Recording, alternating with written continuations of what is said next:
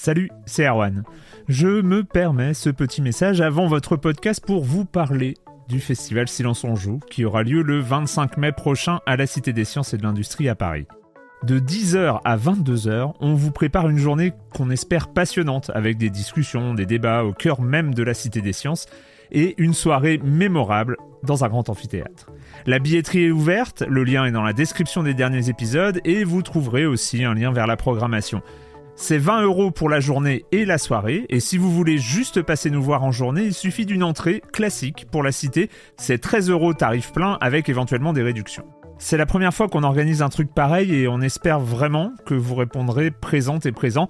En tout cas, nous, on a très envie de vous croiser de rencontrer celles et ceux qui nous écoutent chaque semaine. Rendez-vous donc le 25 mai et je vous laisse avec votre épisode de Silence en joue ou de la bande-annonce ou de Gâchette gauche ou de Dans la boucle. Enfin bref, bonne écoute. Hiring for your small business? If you're not looking for professionals on LinkedIn, you're looking in the wrong place. That's like looking for your car keys in a fish tank.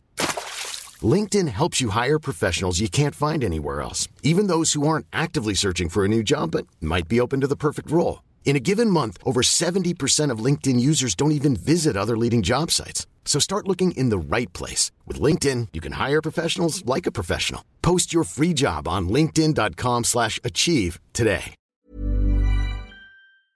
Silence en joueur, Juan Cario, bonjour.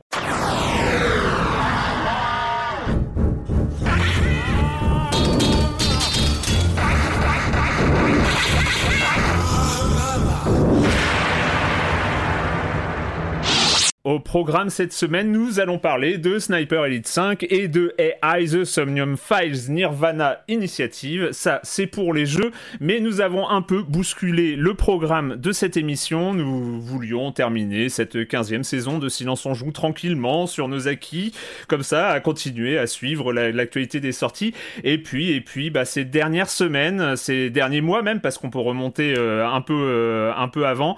Euh, voilà, il y a quand même quelque chose qui, qui se passe euh, dans le secteur de la presse spécialisée jeux vidéo, euh, notamment la presse spécialisée jeux vidéo qui est un peu euh, proche, qu'on sent proche de nous. On a parlé la semaine dernière avec Julie de son départ de la rédaction de Canard PC, et puis et puis bah voilà cette semaine on a appris le rachat du groupe du groupe de presse Unify par Reworld, et puis dans ce groupe de presse on retrouve Gamecult, Gamecult qu'on connaît bien, et donc voilà grosse grosse nouvelle gros euh, tremblement de terre euh, dans, le, dans le secteur. Et puis, bah voilà, on voulait en parler.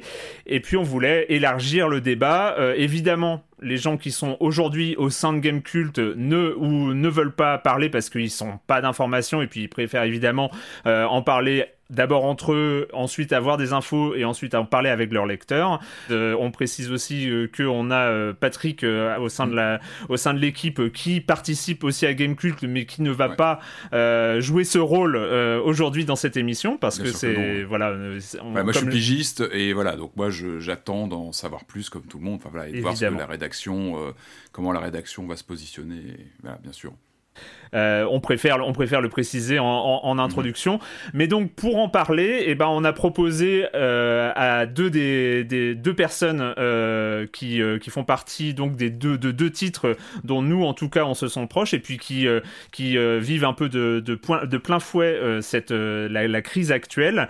donc, j'ai le plaisir d'accueillir, je ferai la présentation des chroniqueurs habituels hein, après, évidemment, je, me perds un peu hein, dans, dans, dans le... Ah, dans le dans les procédures. Dans la procédure de l'émission, merci.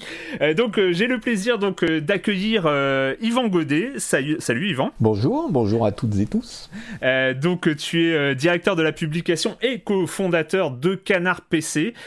donc tu vas, on va, on va parler. On l'a un peu déjà évoqué la situation de Canard PC la semaine dernière avec Julie, mais évidemment on va revenir en détail sur ce qui se passe et tout ça. Et donc aussi à tes côtés, nous avons aussi le plaisir euh, d'avoir avec nous Sophie Krupa. Salut Sophie. Salut, bonjour.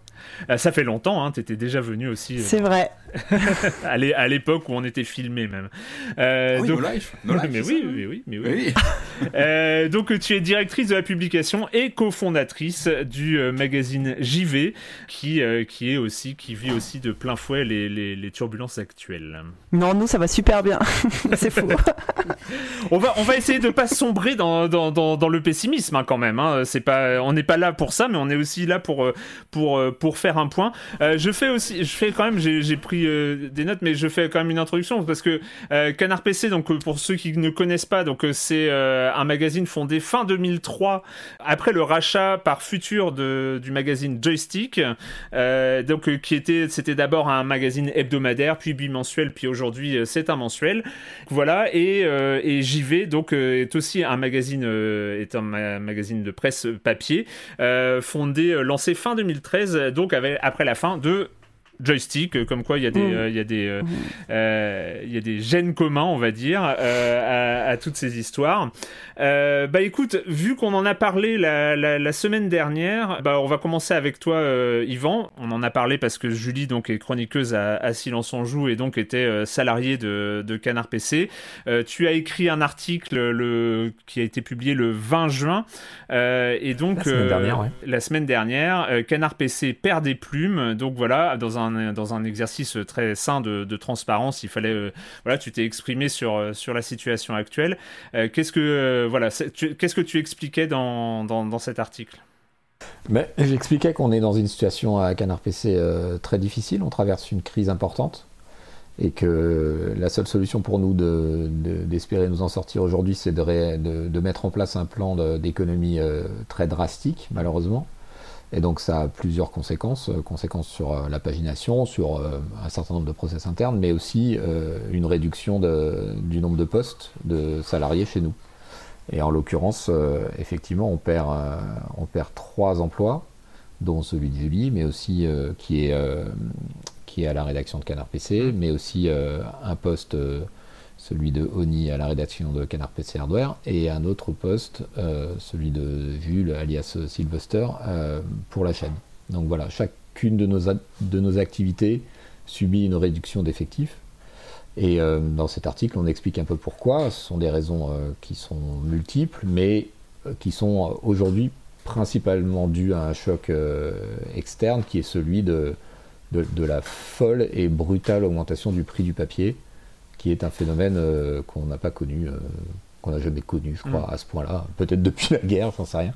Enfin, ce que je raconte partout depuis, depuis 10 jours, c'est que moi, ça fait 20 ans que je suis dans la presse écrite papier, et et quand on s'inquiétait de la hausse du prix du papier, il y a eu déjà des crises du prix du papier, c'était en général des hausses de 5 ou 10% qui déjà euh, représentaient des, difficultés pour les entreprises de presse.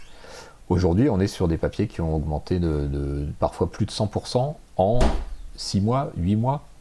Euh, le nôtre, il a pris, euh, je crois, 70%, et c'est un de ceux qui a le moins augmenté.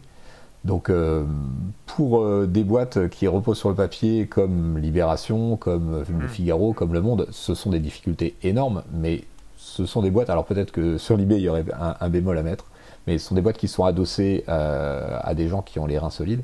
Pour une, pour une PME comme nous, avoir des coûts de fab qui augmentent comme ça en aussi peu de temps, c'est-à-dire sans qu'on ait eu le temps de se préparer en fait, c'est inimaginable. Quoi. Mm. Donc voilà, donc tout ça c'est une crise qui est très violente. si ça vous intéresse, on peut revenir sur les causes de cette hausse du papier, elles sont multiples, mais euh, ce, qui est ce qui est important aussi de voir, c'est que ça arrive après deux ans de Covid où euh, la presse papier en kiosque a souffert. Hmm. Parce que euh, les confinements, parce que les fermetures de points de vente, parce que l'absence de trajet et de transport qui est très important pour notre presse, en particulier la presse de divertissement, euh, où on prend un magazine bah, quand on prend le train, quand on prend l'avion ou quand on prend les transports en commun le matin pour aller, pour aller bosser, quoi, pour passer le temps. Donc quand tout ça euh, disparaît ou quand les habitudes changent, eh ben, les ventes en kiosque souffrent. Hmm. Et euh, ce sont des habitudes qui sont très très lentes à revenir quand elles reviennent. Ouais.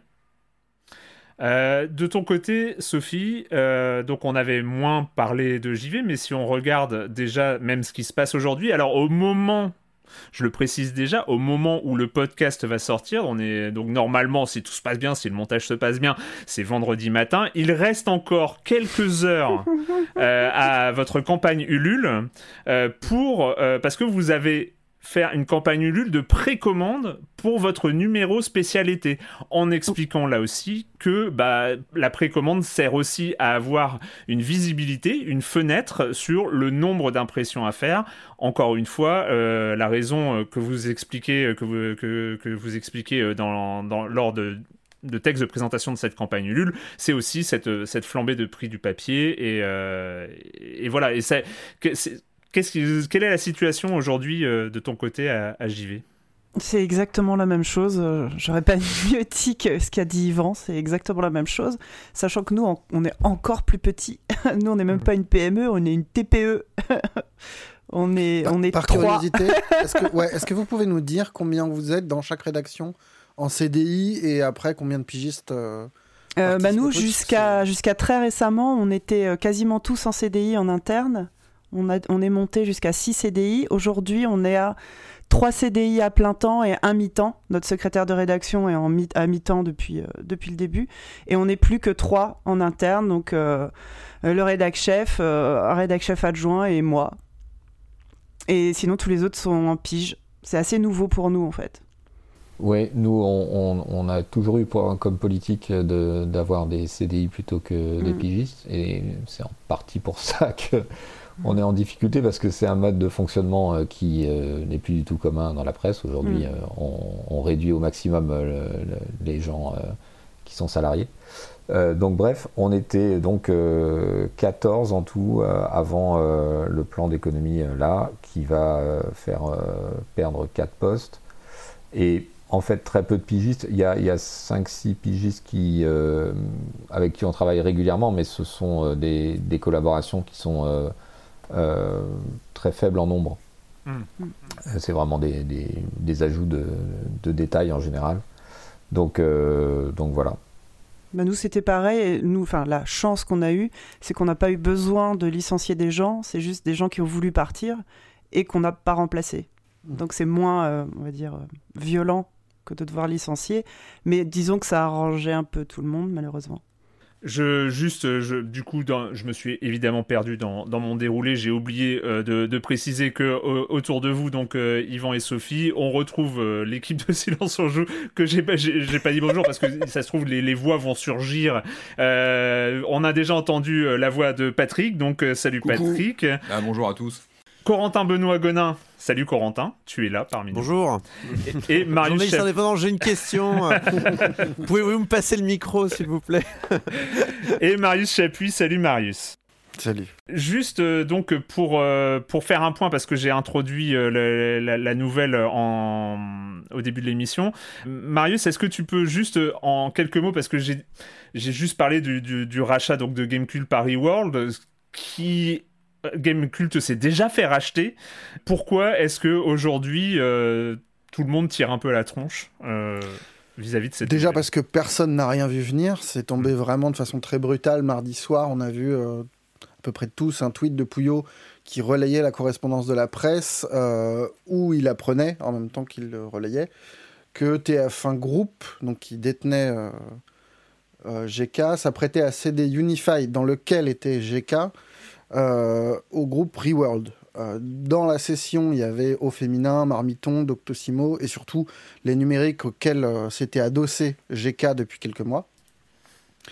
Et, tout le problème dans, cette annonce, c'est le nom de Reworld, qui est enfin qui est un, groupe bien connu, qui est, sur lequel la presse généraliste est à peu près unanime pour dire que c'est pour résumer à gros traits, l'empire du mal, c'est des gens qui, vident les boîtes de leurs salariés, qui remplacent les journalistes par des chargés de contenu.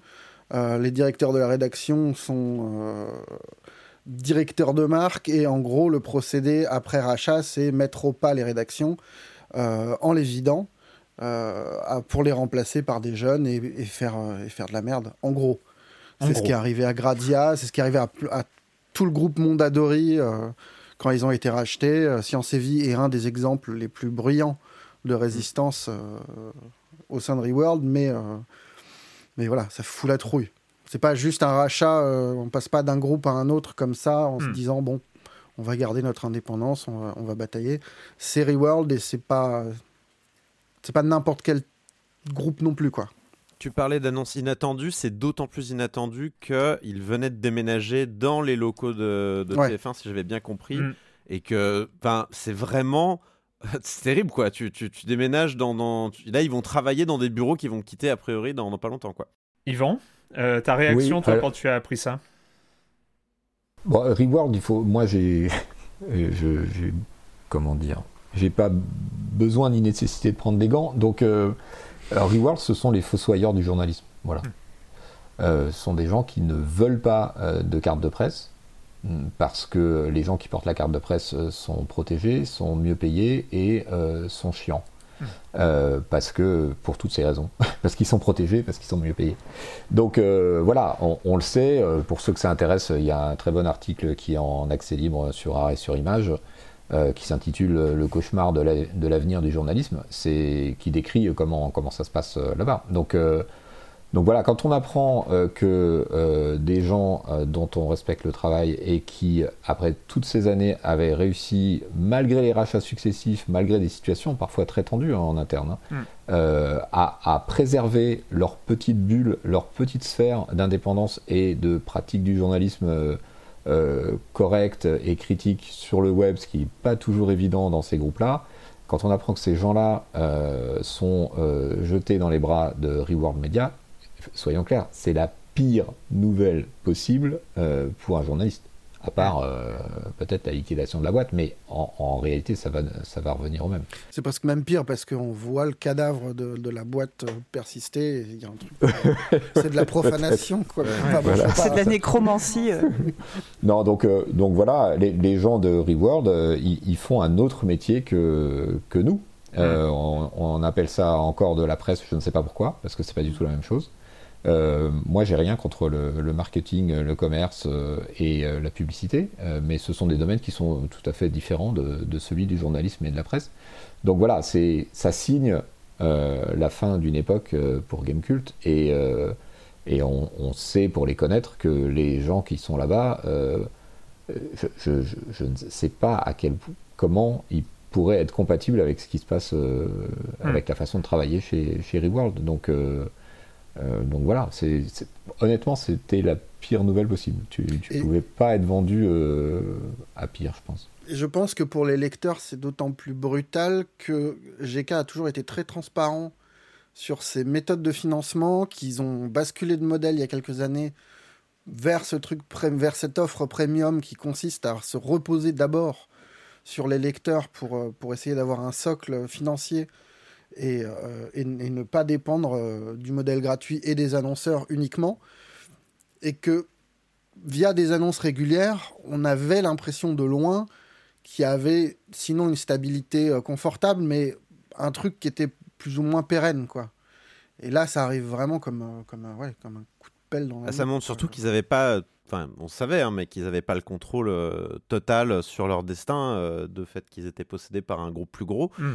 Euh, je trouve qu'il y a aussi une violence d'autant plus forte avec Gamecult, c'est que c'est, c'est, enfin, moi j'ai pas, j'ai pas en tête d'autres sites qui sont allés à l'encontre de, on va dire cette, cette gratuité cette gratuité qui s'est installée en fait sur la presse jeux vidéo en ligne euh, c'est pas le cas pour la presse papier évidemment, mais Gamecult c'est un petit peu le, magazine papier du web quoi, d'une certaine manière, d'un point de vue mm. jeu vidéo. Et là on arrive sur Reworld qui va arriver, qui va juste, il faut le dire, et euh, t'as raison, ils vendent pas prendre des gants avec eux, prendre la marque pour la mettre sur le marché et euh, la vendre au plus offrant, et qui, voilà, c'est d'autant plus violent que ce modèle est d'autant plus incompatible quoi finalement. Mm. moi je, je, je, pense en effet que faut pas aller, faut pas enterrer évidemment, mais euh, faut être réaliste aussi. Reworld, c'est c'est difficile, surtout ouais, l'article d'arrêt sur image que tu as que as cité, il décrit des, des choses impossibles quoi. C'est vraiment difficile à, lire quoi. Et il faut pas imaginer que c'est un article isolé euh, qui, a, qui a envie de se payer Reworld. Je veux dire, dans le Libé, on a fait hmm. plein de papiers sur Reworld où, les, où, des, des, salariés disent que c'est la mort. Enfin, que c'est vraiment. Euh, qu'il faut absolument pas travailler chez eux, que c'est pire possible. Le monde. Le, monde, l'a fait, aussi. Enfin, c'est un truc. Tout le monde s'entend pour dire que ces mm. gens-là sont effectivement des fossoyeurs, quoi. Et euh, j'ai une personne, enfin, ça n'a rien à voir, mais je, juste j'en discutais sur Twitter et quelqu'un qui donc euh, est fait partie du groupe Reworld qui est venu me dire au secours, je, je lis Gamecult et je sais ce qui va leur arriver. C'est terrible. Et je le lisais et je lui faisais de la kainothérapie, mais c'était. Euh, c'est mauvais. Ouais, c'est terrible ce qui va leur arriver, malheureusement. Sophie, toi, quand tu as vu passer euh, cette annonce. Alors, on, sait qu'il euh, y a un ancien de JV qui vient d'arriver euh, chez, chez Gamecult. Voilà, la cata.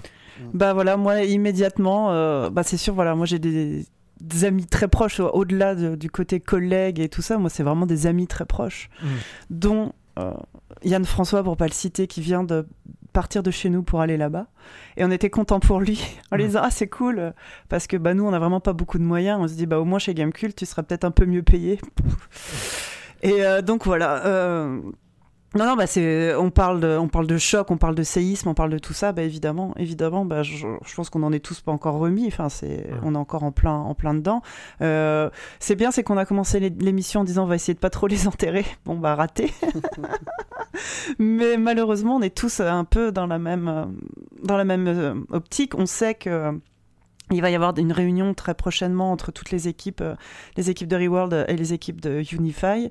Euh, moi, j'ai un peu peur que ça va être le genre de réunion où des gens avec des très beaux costumes euh, disent à tout le monde que tout va bien se passer.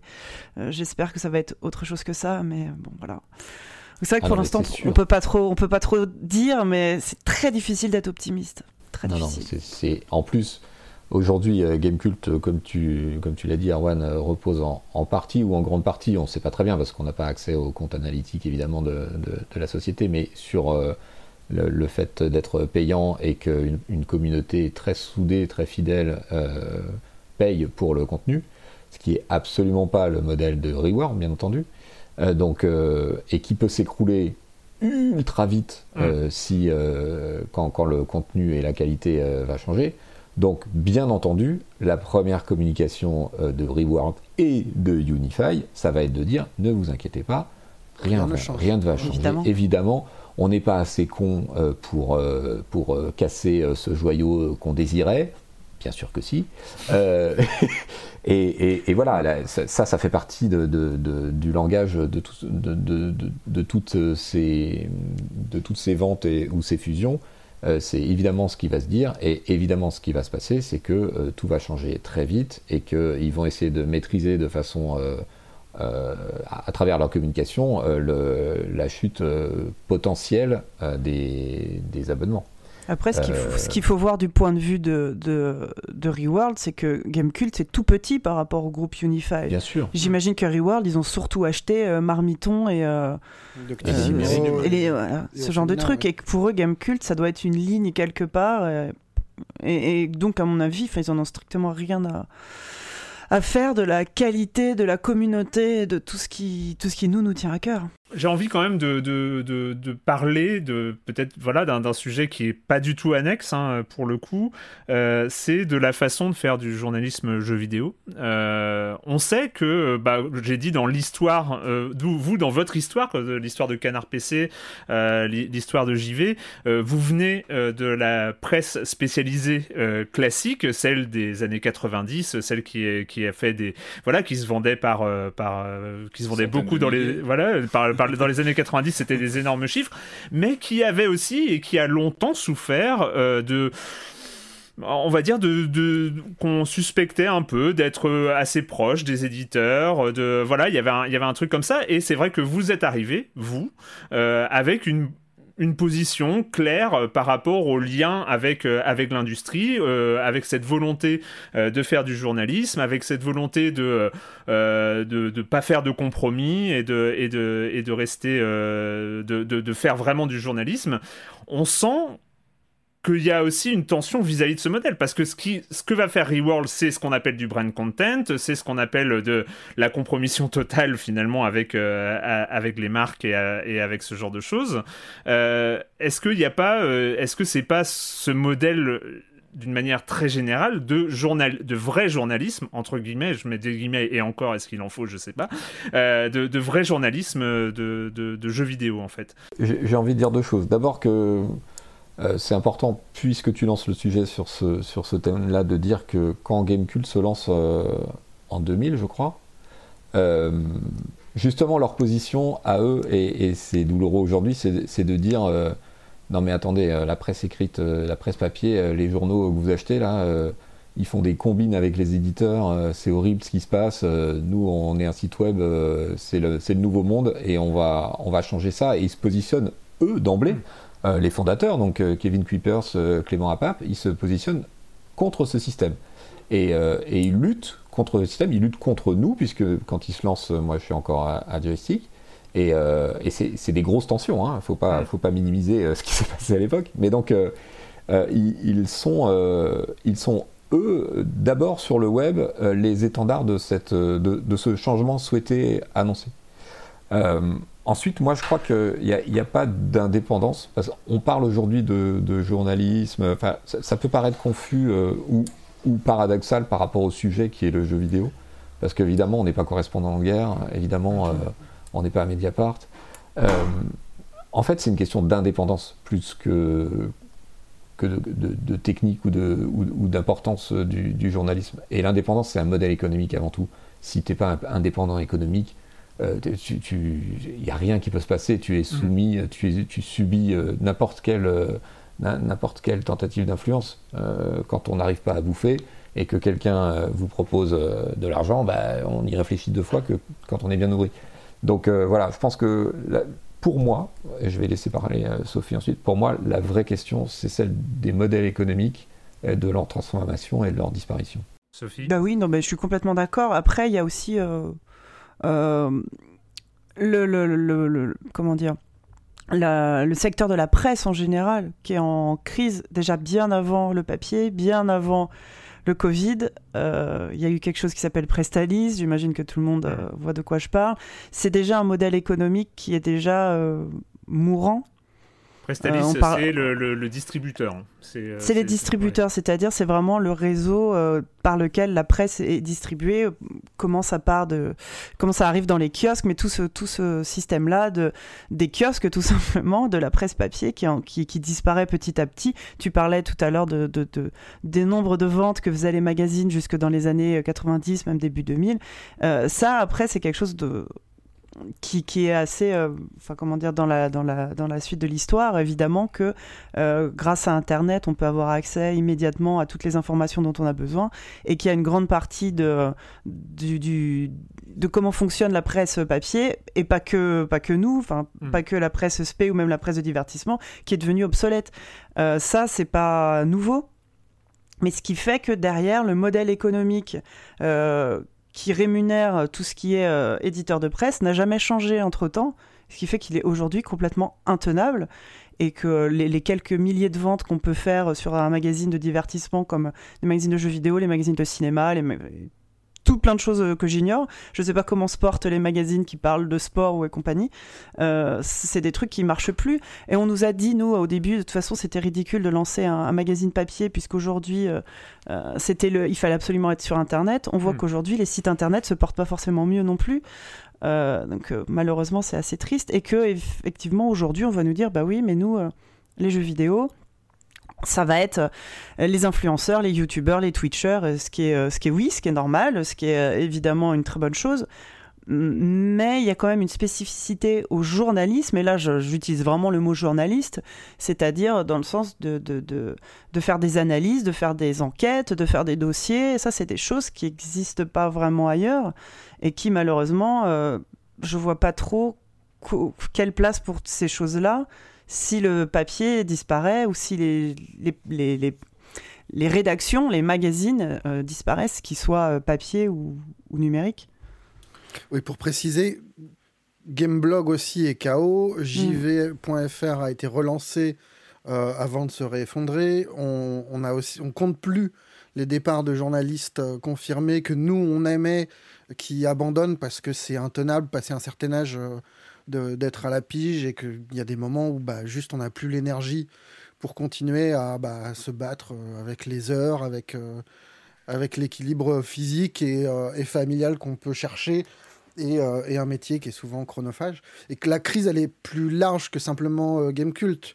Et j'ai vu ton, ton truc sur YouTube, Yvan, c'est même encore plus inquiétant que ça, c'est que ce que tu expliquais, c'est que derrière le départ forcé de trois membres de la rédaction, ça n'assure pas un modèle économique viable à Canard PC, si j'ai bien compris.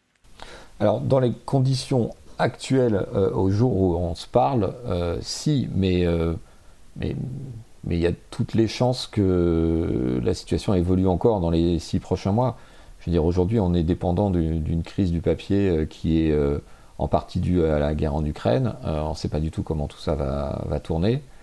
ça risque de durer beaucoup plus longtemps que ne le croyaient les Russes d'une part, mais que nous le croyons aujourd'hui nous aussi. Donc euh, c'est une vraie question parce que si le prix du papier se maintient à ces niveaux euh, hyper élevés, euh, le modèle économique qu'on utilisait et que sans doute sur lequel est aussi j'y vais, c'est-à-dire celui d'une petite presse indépendante qui continue à être sur le papier, bah, il, a pris une sacrée torpille. Donc on a beaucoup de choses à réfléchir et beaucoup de choses à changer pour euh, retrouver une base qui, permet euh, euh, de continuer d'avoir cette activité en fait. nous, si on prend ces mesures aujourd'hui qui, sont, qui sont très douloureuses, hein, on, avait, on, a une, on avait une super équipe, on a toujours une super équipe avec trois super journalistes en moins. c'est parce qu'on croit qu'on peut s'adapter. sinon, on le ferait pas. Hein. Sinon, mmh. voilà, on dépose le bilan et puis on fait tous autre chose. Mais mais c'est vrai que c'est pas assuré. C'est vrai que moi, je, je ne sais pas. J'ai aucune visibilité sur ce qui va se passer dans les six prochains mois d'ici la fin de l'année 2022. Mmh. Euh, je n'en sais rien. On nous annonçait une nouvelle hausse du papier cet été. Finalement, apparemment, elle n'a pas lieu. Ouf. Mais, euh, mais rien ne me dit qu'elle n'aura pas lieu en octobre ou en novembre. Je, je, n'en sais rien. Et un retour à des prix un peu plus euh, normaux, entre guillemets, côté papier, tu penses que c'est envisageable? Enfin, est-ce qu'on a une perspective peut-être de, d'un retassage entre guillemets des prix ou il n'y a pas du tout de... Ce que j'entends aujourd'hui dans la filière papier, c'est qu'il y aurait, gros conditionnel, euh, une, un soulagement, une baisse euh, début 2023 parce que des capacités ont, été remises en place, etc. Mais on ne retrouvera pas pour autant euh, les mm-hmm. prix de 2020.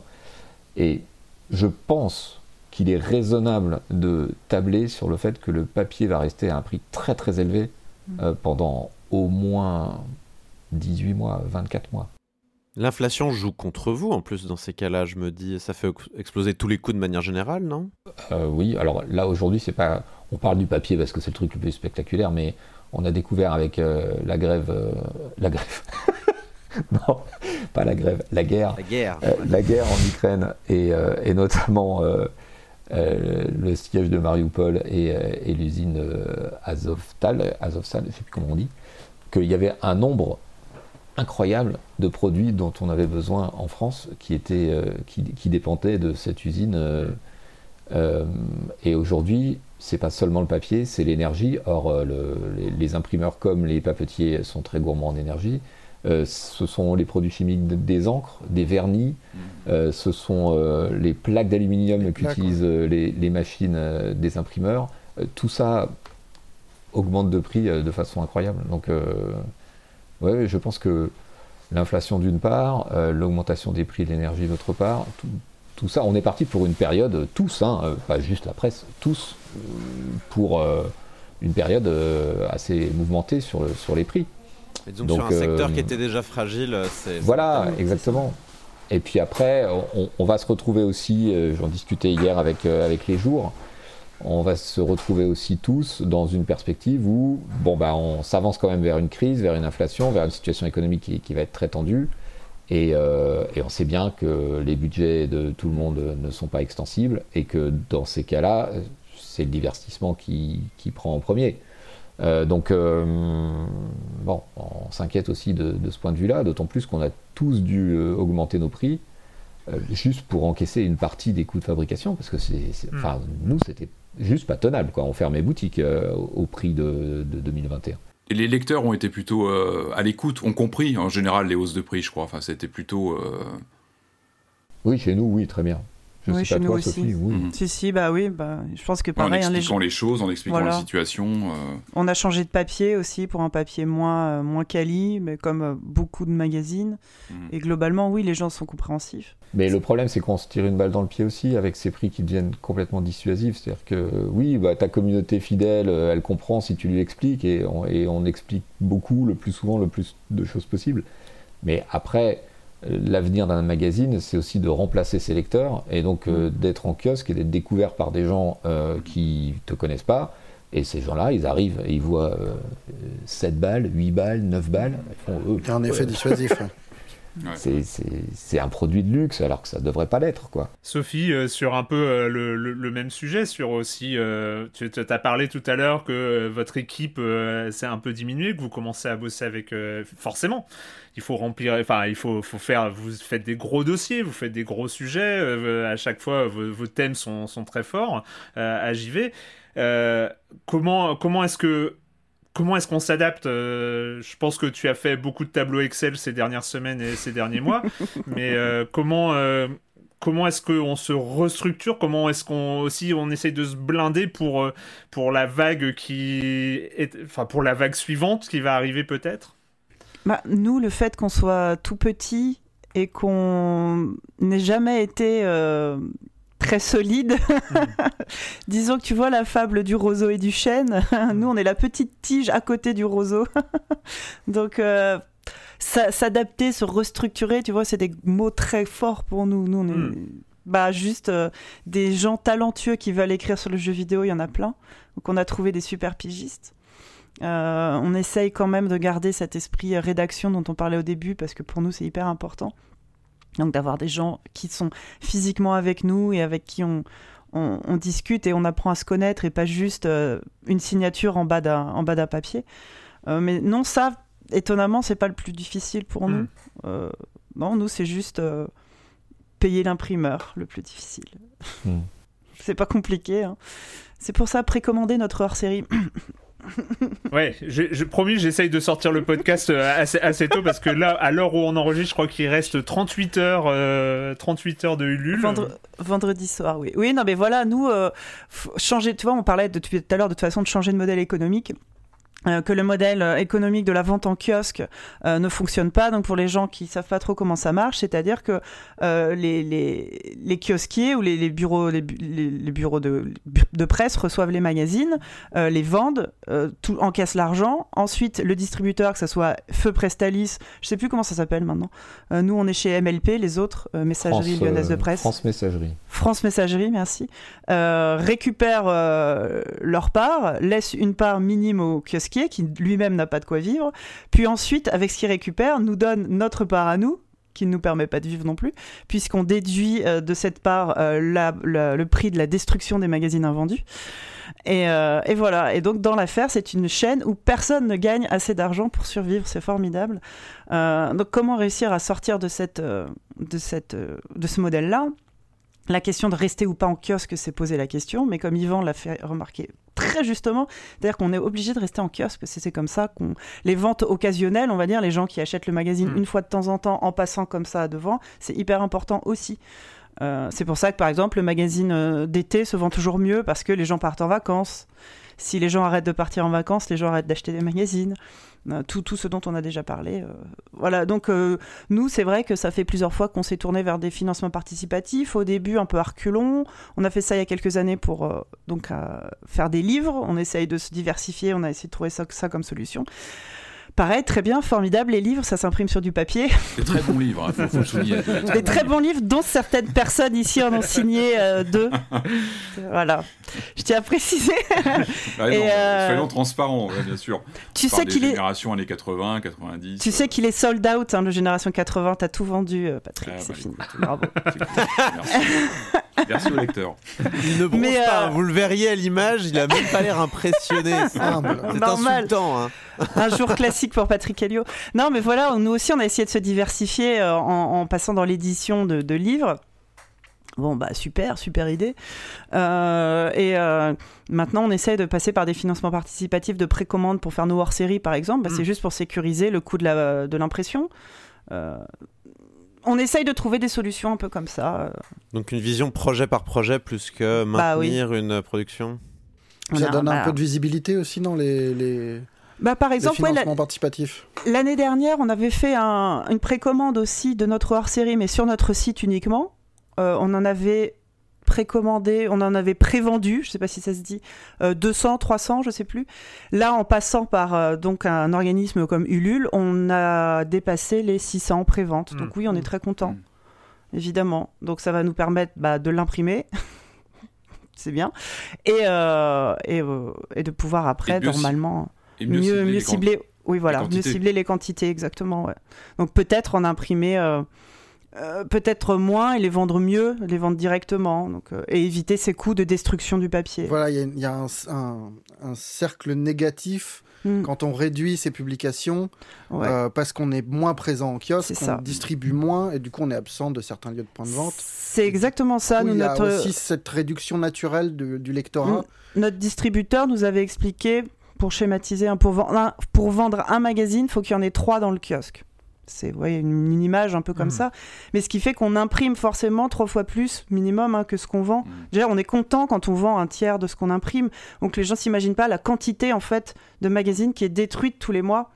Et donc quand on nous dit bah vous avez qu'à en imprimer moins, oui mais si on en imprime moins, on en vend moins. Hmm. C'est pas, il y a toujours cette euh, proportion en fait. euh, Il faut que le magazine soit visible en kiosque pour pouvoir être vendu. C'est tout le problème des objets physiques. C'est vrai pour le livre, c'est vrai Oui. pour, euh, pour la Ouais. presse euh, généraliste. Ouais, il y a ce qu'on appelle l'assiette de vente, de vente d'un magazine, c'est-à-dire le, le- le nombre de points de vente sur lequel euh, il, est, il est vendu, euh, par exemple, selon une, une fréquence, euh, bon, c'est un peu c'est variable, mais par exemple, une fois tous les trois numéros. Donc Mm. vous avez un nombre de points de vente sur lequel vous savez que tous les trois numéros, il y a au moins un acheteur qui passe. Et, euh, et cette assiette, euh, elle dépend beaucoup des magazines. Par exemple, nous, elle est très variable. Elle n'est pas du tout la même entre Canard PC, qui est le jeu vidéo mensuel, et Canard PC Hardware, qui est le trimestriel consa- consacré au matériel informatique. Euh, L'assiette est beaucoup plus réduite sur Canard PC Hardware. On peut cibler plus facilement. C'est- dû à chaque magazine. Chaque magazine a son assiette. Mais c'est très difficile de, de descendre le tirage en dessous de cette assiette parce qu'on sait qu'on perd des ventes.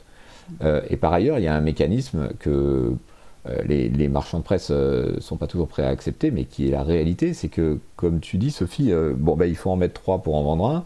Euh, mais il y a aussi un mécanisme, je caricature, mais si t'en si mets, euh, si t'en mets cinq, t'en vends deux.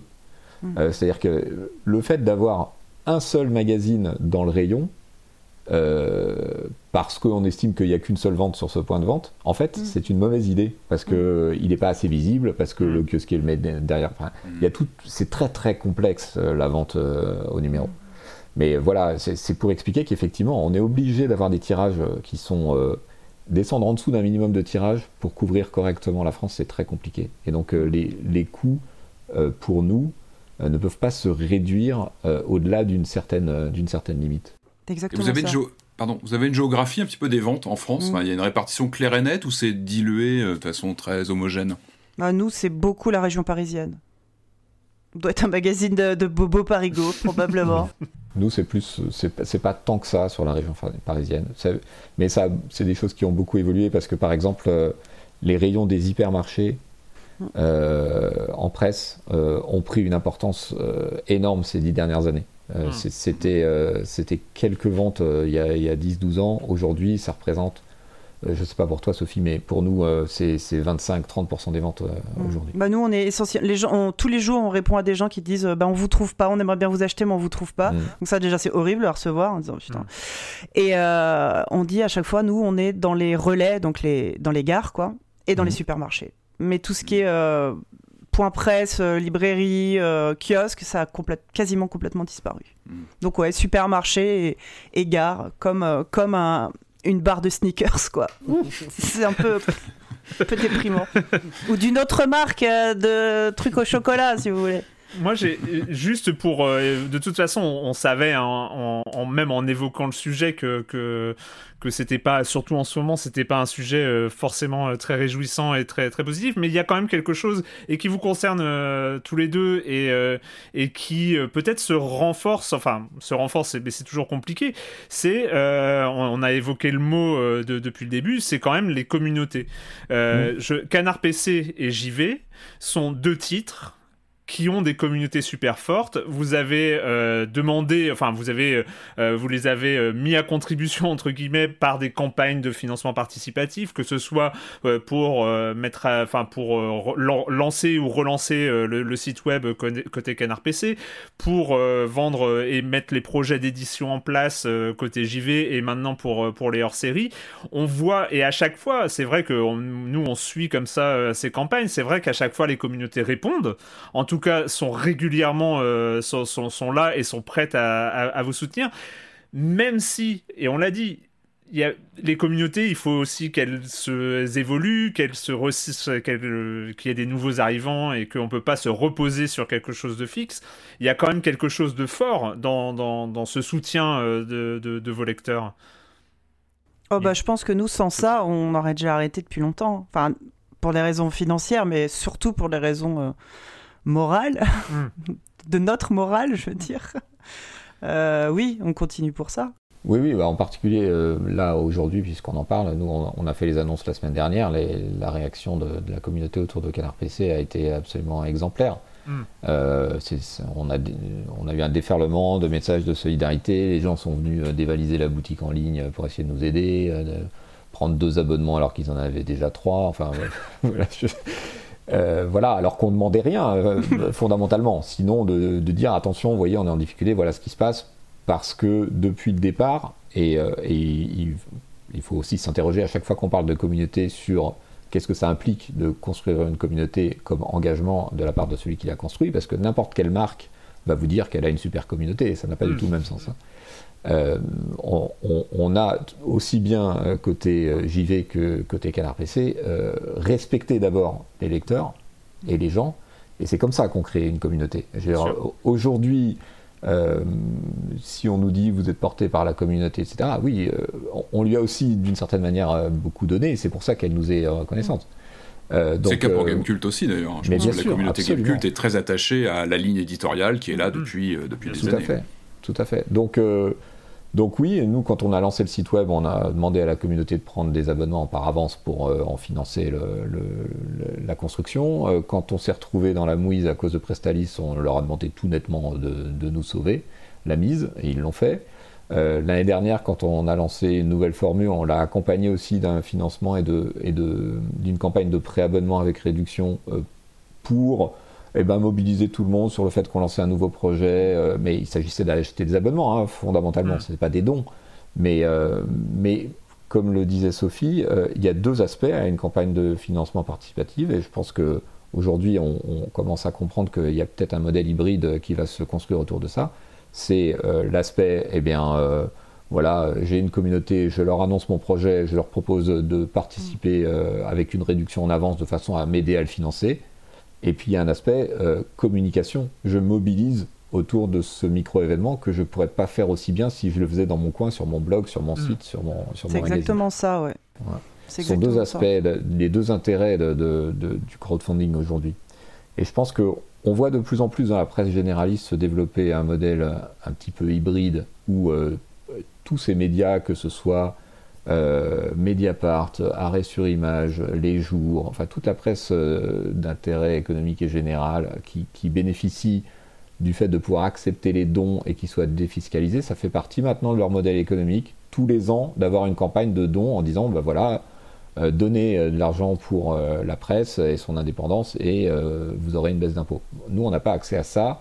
en revanche, on est en train de se dire, enfin ça fait, ça date pas d'aujourd'hui, ça fait plusieurs années. Euh, JV le sait bien parce qu'ils ont fait des campagnes successives pour financer leur, leur publication un peu annexe au, au, magazine mensuel. On est en train de se dire qu'il y a quelque chose autour de ça. Il y, a, mm. il y, a, toute une génération aussi qui est habituée à donner sur Twitch, à donner euh, sur YouTube pour mm. soutenir des gens qu'elle aime. Les gens donnent pour que Wikipédia continue. donc Peut-être que l'avenir de, des médias spécialisés, indépendants, qui s'adressent à, un hobby, une passion, une communauté précise, passe aussi par ce mode de financement. Ça, c'est possible. Ça, ça n'aura plus, je pense, ça ne permet pas la même ampleur que, la presse qu'on a connue. Hmm. Mais mm, il est, il est probable qu'on se dirige vers ce genre d'économie un peu mixte pour, euh, pour, que, pour que les communautés autour de certaines publications ou de certaines productions de contenu euh, vivent. Tu parlais des jours, euh, tu parlais d'arrêt sur image. Et c'est vrai qu'on peut aussi faire le parallèle dans le jeu vidéo avec des gens comme Gotos qui se lancent un petit peu dans un journalisme de plus petite, euh, on va dire, c'est pas une rédaction Gotos, mais à, lui tout seul, il représente un média presque. Est-ce que finalement, on se dirige pas aussi vers un écosystème de la presse vidéoludique un peu éclaté, un peu isolé, euh, là où avant on était vraiment des rédactions, peut-être un petit peu plus, on pouvait se serrer les coudes, notamment face à des éditeurs ou ce genre de choses. Est-ce que là, est-ce qu'on risque pas de se retrouver dans, un journalisme un peu plus fragile finalement? Moi, je me pose la question. Oui, je pense que c'est une bonne question, effectivement. Et, à l'avenir, euh, c'est le côté euh, collectif, c'est une protection. Hmm. Euh, le côté rédaction, c'est à la fois une protection et une richesse, parce que ça permet aussi de générer des idées et des choses qu'on n'a pas forcément tout seul. alors en, termes de, de, compétences et de force de travail, Gotos c'est une rédaction à lui tout seul, mais c'est vrai. c'est vrai que c'est pas pareil, et c'est vrai que eh ben, si on si on parle de choses un peu moches, mais qui sont notre quotidien, euh, c'est-à-dire des rapports de force, et en particulier des rapports de force économiques, euh, la, baisse du collectif et la baisse de, sa, puissance et de sa capacité de, résistance, c'est pas une très très bonne nouvelle. Bah, ne serait-ce que tu parlais tout au début du fait que les journalistes, c'était un, statut euh, spécifique avec ses, droits, des droits qui ont été acquis par des luttes sociales, hein, et la carte de presse et tout ça. Euh, bah justement, ça va disparaître. Mm. Et tous les avantages qui vont avec. Des avantages qui sont pas juste des cadeaux magiques, qui sont des, des, droits obtenus par des luttes sociales. Et là, là on rentre dans la... si vous voulez brûler le capitalisme, allez, c'est bon, on y va si vous voulez. Mais ça, ça, touche, ça touche à tout ça aussi. Non, mais des, droits, des droits et des devoirs aussi côté journaliste. Oui, mais oui, voilà, n'importe qui n'est pas journaliste. Et, justement, on, a parlé un peu, euh, enfin, Gotos, tout ce qu'il fait, sa matinale et tout, c'est formidable, mais il y a mm. un seul Gotos qui existe. Euh, et il n'y a pas forcément aussi la place qui est plusieurs comme lui. Euh, sinon aussi tu dilues, c'est comme bah enfin on va se retrouver avec la grande époque de la presse papier euh, où, où au final il y avait 14 euh, magazines quasiment identiques qui n'avaient aucun intérêt. Hmm. Donc, ça sert à rien de noyer aussi. Est-ce que finalement le, problème central c'est qu'il y a moins d'argent de manière générale que les gens dépensent moins aussi pour leur information et j'ai ce sentiment là au final? Alors ça, la perte du, pouvoir d'achat des gens, oui, bien sûr. Ça, Ou des habitudes qui se déplacent, parce que. Mais oui. C'est probable que les gens aillent autant sur YouTube que. Enfin, ils ont plus l'habitude d'aller sur YouTube que d'acheter des magazines maintenant, j'ai l'impression. Mhm. Et il y, a des, y a des youtubeurs, youtubeuses et des streamers, streameuses qui sont formidables, qui font euh, des super trucs, de, et puis de toutes les tailles. Enfin, moi, c'est vrai que je suis plus, euh, pareil, porté vers les gens plus petits et plus indépendants, euh, des formations professionnelles, que voulez-vous. Hmm. mais les, les, les, giga gros streamers, c'est l'équivalent des, des magazines des années 90 qui hmm. étaient vendus pas cher et voilà, c'est pas c'est pas forcément. Et c'est là où on manque de ce que je disais tout à l'heure, de, journalisme, d'enquête, d'analyse, de tout mm. ça. Et, ça, il faut, faut réussir à le, à le retrouver d'une manière ou d'une autre dans, dans des médias plus, plus modernes. Ou alors, moi, moi, je crois très fort au retour du magazine comme du retour du vinyle. Ça va devenir hyper, euh, mm. hyper chic. Tendance. tendance. Ah, j'attends juste que ça arrive. Je serai là. c'est le, le, phénomène du, du bookazine anglais. Ouais, bah ouais. Voilà. Bah nous, ce qu'on fait, on appelle ça des MOOC aussi. C'est Ah oui. Mais je pense qu'on va, on va, c'est pour ça que nous on cible le euh, bobo du dixième à moustache euh, qui achète ses vinyles, bien sûr. Un vinyle acheté, un JV le mag offert. mais euh, une collection de tilts bien rangés dans l'ordre, voilà. Tu parles de toi, Patrick? Non. Euh, on en voit du côté des. des, euh, Enfin, il y a, ce, groupe de journalistes anglais dont on parle régulièrement ici, euh, People Make Games, qui essaye aussi de vivre via un système de dons. et qui essaie de faire vivre le, on va dire, l'enquête dans le mmh. journalisme. Mais alors, ils ont, enfin, ça a l'air compliqué aussi pour eux d'un mmh. point de vue financier. Enfin, ils, font des vidéos entières où ils disent s'il vous plaît, s'il vous plaît, aidez-nous à, financer un tel journalisme. Et alors, je me dis si, si, si même dans le monde anglophone c'est galère. Mmh qu'est-ce que ça doit être dans le monde francophone où il y a un public qui est quand même naturellement restreint quoi. Je pense qu'il y a une des solutions, enfin en tout cas ce qu'on voit, ce qui se met en place maintenant, c'est des journalistes spécialisés euh, jeux vidéo et tech au sein de rédactions euh, de presse euh, grand public, bah, Le Monde, Libé, Le Figaro, tout ça quoi. Mm. Peut-être que ça viendra de ces gens-là qui auront plus de moyens, mais il faut que ça soit des vrais journalistes qui viennent de la presse spécialisée, ce qui est le cas actuellement il faut qu'il y ait des vraies rédactions jeux vidéo dans, au sein de, mm. des grands quotidiens et c'est loin d'être gagné pour l'instant. Euh. On voit que ça commence, mais oui, la presse spécialisée, euh, je sais pas. J'essaye de voir aussi euh, ce qui se passe. J'essaye généralement de, voir un peu ce qui se passe avec la presse cinéma.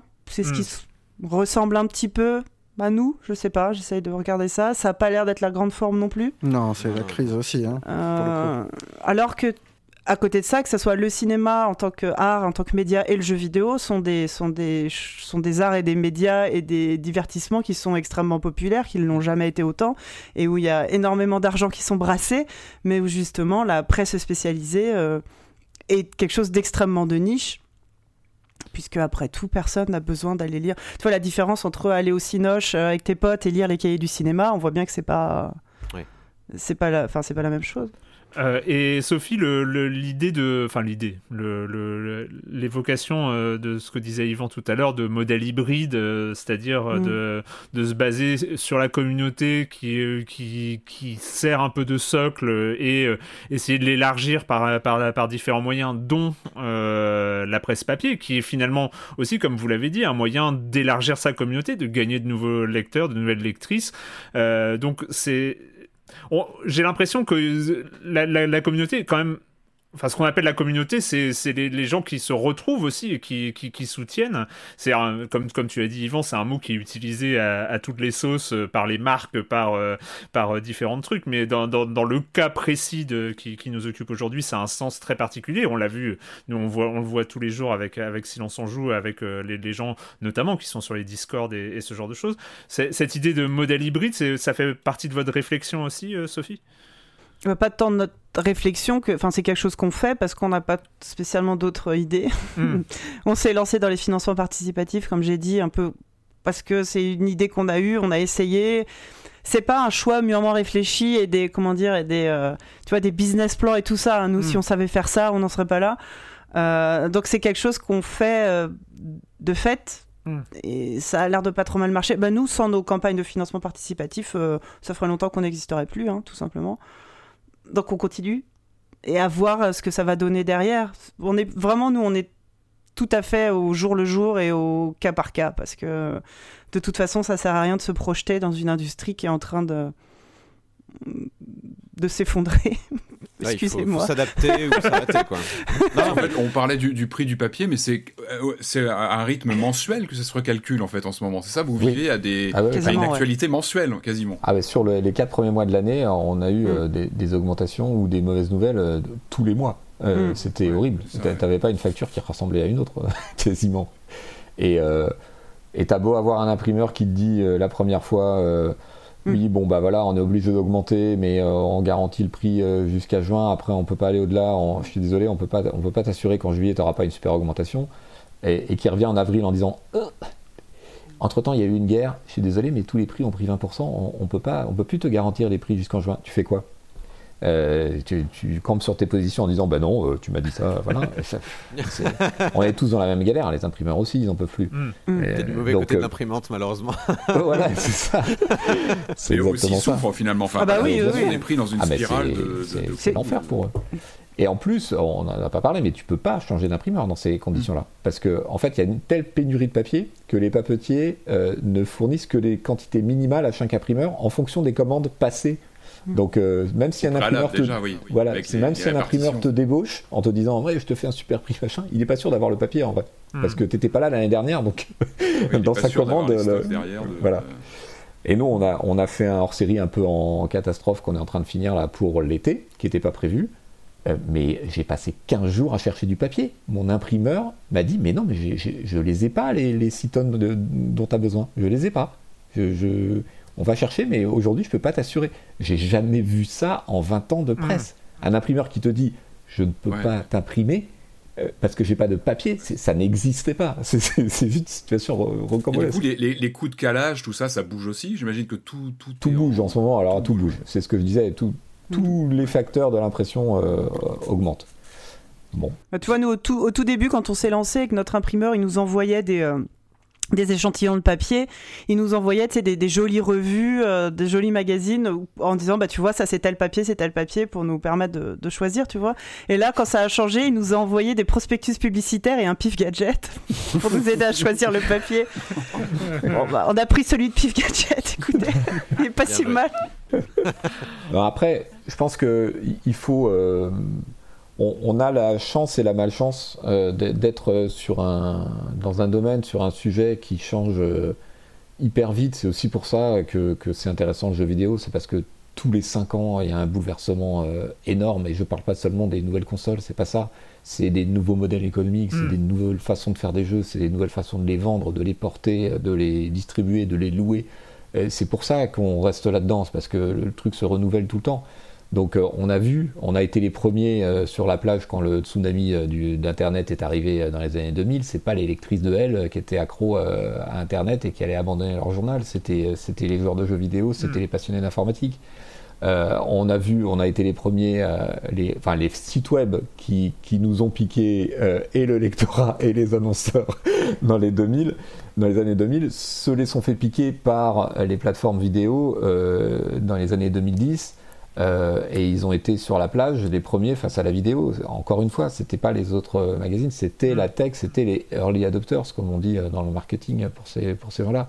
Aujourd'hui, on est face à un nouveau bouleversement qui est un peu protéiforme et une crise qui est conjoncturelle, qui est celle du papier. On va trouver une solution. On va trouver une solution pour continuer à faire ce qu'on aime. Et JV et Canard PC. Mm si, on était, si on était purement comptable, on aurait tous arrêté depuis longtemps. Mais bien sûr, on, ne se serait pas lancé. Euh. Déjà, déjà oui. bien sûr. Jamais de la vie, tout le monde nous a dit que c'était complètement débile. Oh bah nous, on s'est dit, regarde, Canard PC, ils ont réussi, doit faire pareil. Et nous, pendant ce temps-là, on faisait oh, semblant d'avoir réussi alors qu'en fait, on crevait la bouche ouverte. non, non, c'est pas vrai. En 2013, on était bien. Euh...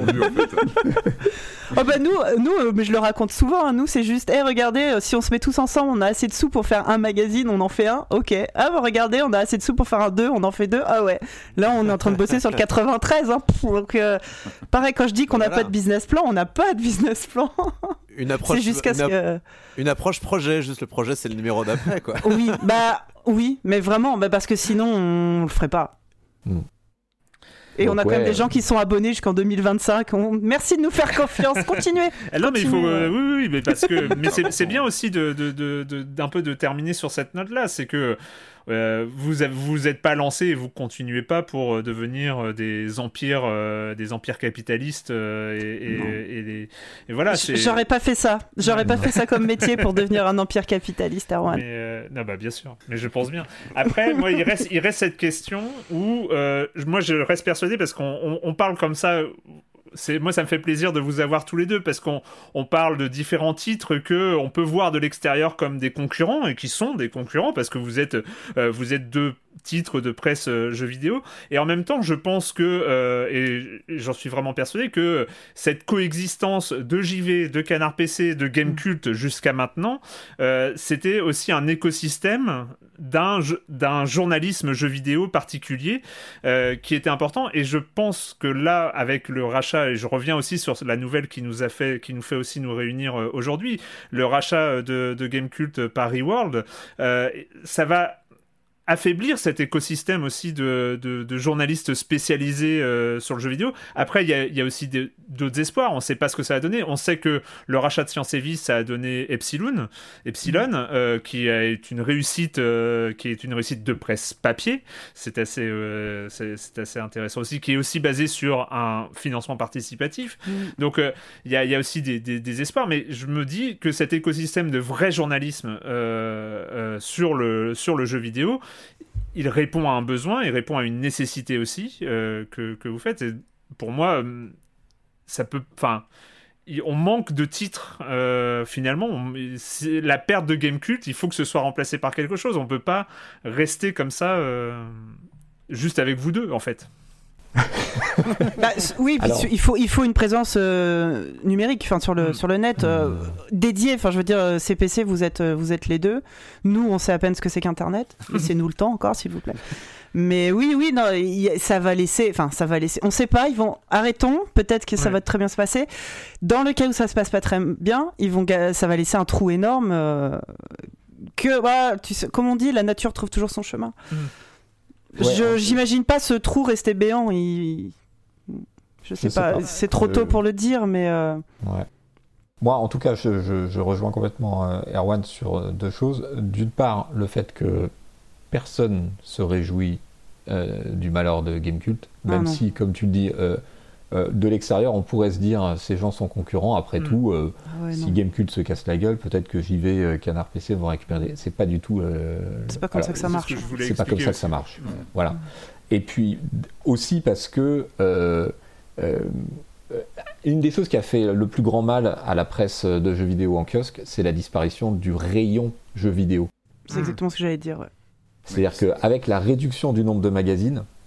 Euh, les kiosquiers n'ont plus un rayon jeux vidéo comme ils pouvaient avoir un rayon euh, musique, un rayon cinéma quand il y avait hmm. plein de publications. Et ça, ça fait mal à tout le monde, à tous hmm. ceux qui restent. Parce que c'est éclaté, il n'y a plus de point de rendez-vous où des gens qui ont euh, la même sensibilité, la, le même, la même recherche peuvent trouver des nouveaux titres, peuvent trouver ton hors-série, alors qu'ils ne sont pas forcément lecteurs de ton magazine normal, etc. Il y, y, a un brassage qui se fait. Et puis par ailleurs, il ne faut, il faut pas oublier que on, on, a affaire et on est des passionnés de jeux vidéo, c'est des gens qui lisent plusieurs titres. Euh, je suis sûr qu'on a énormément de lecteurs en commun euh, avec JV. J'en suis persuadé. Je, je, sais qu'on a énormément d'abonnés en commun avec Gamecult. Donc, et, moi, quand j'étais jeune, j'étais passionné de presse et d'information, j'achetais et Libé, et Le Monde, et le Nouvel Obs, et à l'époque Globe, et autrement. Enfin, je veux dire, euh, quand on est dans ce truc-là, on, achète l'ensemble et c'est la richesse qui fait le, qui fait le truc. Quand il n'y a plus qu'un seul titre, mm. l'attrait, l'envie diminue aussi. Donc, euh, non, non, c'est un, un, ensemble. Je, suis certain, il y a des gens tellement talentueux à Gamecult, je suis certain qu'ils vont trouver un moyen euh, de, de, faire quelque chose. Voilà. je ne sais pas si, comment ça va se faire. Je sais aussi que les gens talentueux à JV euh, et, ceux qui euh, me font le, plaisir de travailler encore à Canard PC, euh, on, va trouver des solutions pour continuer à faire des trucs marrants, à accrocher des nouveaux gens. on a plein d'intertitres à la con dont on ne s'est pas encore servi. il va falloir bien qu'on continue. ça va prendre une autre forme. ça va prendre une autre forme. Mais peut-être que la vente en kiosque pour notre presse papier elle est condamnée, euh, peut-être qu'elle est condamnée d'ici un an ou deux.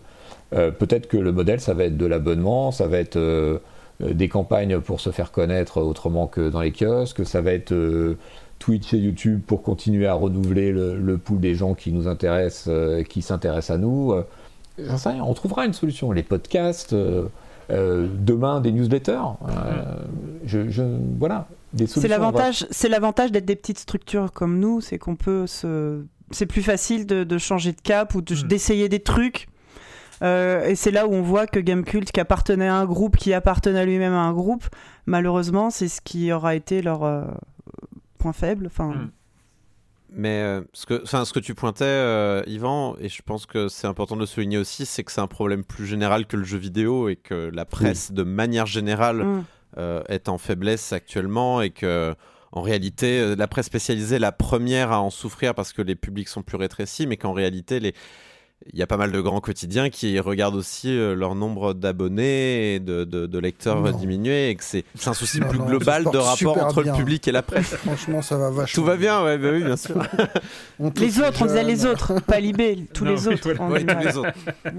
les pauvres. Non, mais tu as, tu as raison, c'est le modèle de la presse spécialisée euh, indépendante qui est en train de foutre le camp. Mm. Le tapis est en train de se retirer sous les pieds de tout le monde. C'est beaucoup plus général que le jeu vidéo. Hmm. Mais on va rester optimiste. De toute façon, vous avez duré. Il y a des abonnés jusqu'en 2027-2028. Donc, hors de question que, euh, que ça se passe autrement. Et puis, comme j'ai dit, on a besoin de vous. On a, et euh, il y a besoin aussi, comme tu l'as dit, Sophie, il y a besoin d'un titre comme Game Cult, euh, comme Game Cult. On ne sait pas si ça va rester Game Cult ou si c'est autre chose qui viendra prendre la place à, ce niveau-là. Ils vont tous se faire racheter par Gotos. Avec l'argent des subs. voilà. Gotos Corp. c'est ça. non mais, c'est vrai que ça va, il faut que ça survive parce qu'il y a aussi un, aspect, comment dire, euh, intérêt euh, général à ce que ces euh, magazines survivent parce qu'il y a des enquêtes, parce que c'est un contre-pouvoir aussi. Hein, Gamecult, mm. Canard PC, mm. JV, tout ça, c'est quand même des, on commente, on, les journalistes en fait décortiquent la communication aussi qui est enfin il y a, y a un côté journalisme contre communication qu'il faut conserver sinon après il y a que la communication qui l'emporte et c'est c'est pas possible bah oui, on espère, c'est ce qu'on espère, c'est pour ça qu'on est là. Moi, je voudrais juste ajouter un truc, puisqu'on est, on est hébergé par un, quotidien euh, qui a été euh, un peu pionnier en la matière, euh, grâce à toi, Erwan, en, en partie. c'est que depuis 10 ans, 15 ans, la couverture des sujets jeux vidéo et des sujets tech en général dans la, dans la presse généraliste a, a, vraiment, vraiment augmenté en qualité. Mm. Je pense que, et ça, ça compte aussi pour, euh, pour l'ensemble de, l'écosystème. C'est-à-dire qu'on a des gens euh, à Libé, on a des gens au monde qui savent de quoi ils parlent, mm. euh, qui, qui font plus que ça, qui sont devenus ultra pointus, ultra compétents dans ce domaine, avec derrière le bagage, la formation et l'appui d'une rédaction. ça, c'est très important pour un certain nombre de têtes de pont et c'est aussi important pour, comment dire, j'allais dire soulager euh, la presse spécialisée, mais c'est pas loin de ça. C'est-à-dire que, je vais reprendre un exemple tout con, mais euh, nous, euh, quand, on, quand on a fait les grandes enquêtes sur les conditions de travail dans le jeu vidéo en France en 2018, on mhm. s'est appuyé à un média généraliste qui était en l'occurrence Mediapart, et c'était complètement délibéré dès le départ du projet parce qu'on avait besoin euh, de ce soutien, mais surtout de cette compétence qu'on n'avait pas en interne. Hein. Honnêtement, on avait des gens qui voulaient travailler là-dessus, mais on ne savait pas comment ça marchait, euh, l'investigation, la vraie. Mm. Euh, les, enfin, voilà. Moi, j'avais un petit peu plus d'expérience qu'eux, mais, mais pas tant que ça. Et donc aujourd'hui, savoir que l'IB est capable de sortir des enquêtes du même genre, que Le Monde est capable de sortir des enquêtes du même genre, tout en développant un outil critique euh, un, ensemble de, de, de, réflexions et de façons de traiter le média jeu vidéo comme un média, euh, ça c'est super important et ça ne peut que rejaillir sur euh, notre boulot à nous. Hmm. pour le coup, nous on était ravis de bosser avec GK après sur une enquête sur les écoles et de voir que GK se mettait aussi à ça. Il y avait aussi cette tendance-là aujourd'hui à vouloir davantage d'investigation, à vouloir creuser certains trucs qu'il était assez peu. Et c'est d'autant plus déplorable de voir ce qui leur arrive aujourd'hui que, c'est des places qui sont. Enfin, il y, a peu de, peu de monde qui fait ça. Et que. Moi, je trouvais ça super de voir la presse spécialisée s'emparer aussi de ça. Et, euh, même si c'est compliqué à faire. Mais même, j'ai l'impression que dans plein de domaines culturels, et ça, mine de rien, peut-être aussi grâce à, YouTube ou quoi. L'avantage, c'est que un format comme YouTube on a vu arriver ces dernières années beaucoup de gens comme des, des, des, kidam qui font, qui, qui font beaucoup de, euh, d'analyse ou de vulgarisation ou de, et on voit plein de contenus vraiment de mm. qualité qui peuvent mm. émerger. Alors il y a aussi plein de trucs à ajouter, hein, mais il y a beaucoup beaucoup de gens qui font beaucoup de choses de qualité, qui sont pas forcément des gens très connus, mais il y a quand même euh, une, euh, une appétence pour l'analyse. Le, le, goût de l'enquête qu'on voit chez beaucoup de gens et qui, mine de rien, je trouve que les contenus créés aujourd'hui, tout confondu, sont de bien meilleure qualité que ce qu'on pouvait voir dans certains magazines il y a, il y a 30 ans. Euh. Enfin, je sais que nous, on a une rubrique qui s'appelle le 20 ans après, euh, où on fait de la revue de presse des magazines d'il y a 20 ans. Ça pique en général. Et euh, c'est pas toujours très glorieux, ça nous fait rigoler. et donc de se dire qu'ils vendaient dix fois plus que nous, mais que c'était pas ouf. Mais en même temps, on voit bien que c'est un média qui a qui a mûri, qui a grandi. et, je trouve qu'aujourd'hui, il y a des contenus de qualité, mais dans plein de domaines qui sont mm. super. Donc il y a quand même ce goût-là du, de, l'envie de savoir, l'envie de savoir comment c'est fait, l'envie de voir l'envers du décor. Et que mine de rien, cette envie est là, oui, il y a peut-être plus de rédaction, mais il y a est-ce que justement tous ces gens qui vont se lancer un par un, au final, vont pas se dire ça serait génial qu'on se mette à plusieurs et qu'on parle d'un même sujet et que les mecs réinventent le journalisme? Et en fait, pourquoi pas? Je sais pas. Mm. En tout cas, oui, on, sait que euh, côté, euh, du côté des, des, lecteurs, des lectrices, des euh, auditeurs, des auditrices et puis de tous les passionnés, il y a il y a une envie de, de, de, ce genre de choses et ça restera mm. voilà il faudra qu'il y ait des gens de toute façon qui, qui soient là pour, pour la produire c'est aussi mm. ça il y a toujours des journalistes, mais après, il y aura encore des rédactions, quoi? Mais oui, on, va, on, va, on a dit qu'on était optimiste, Corentin. C'est vrai. je pose la question, c'est pour que tu sois optimiste, Erwan. Je te tends une perche. Allez.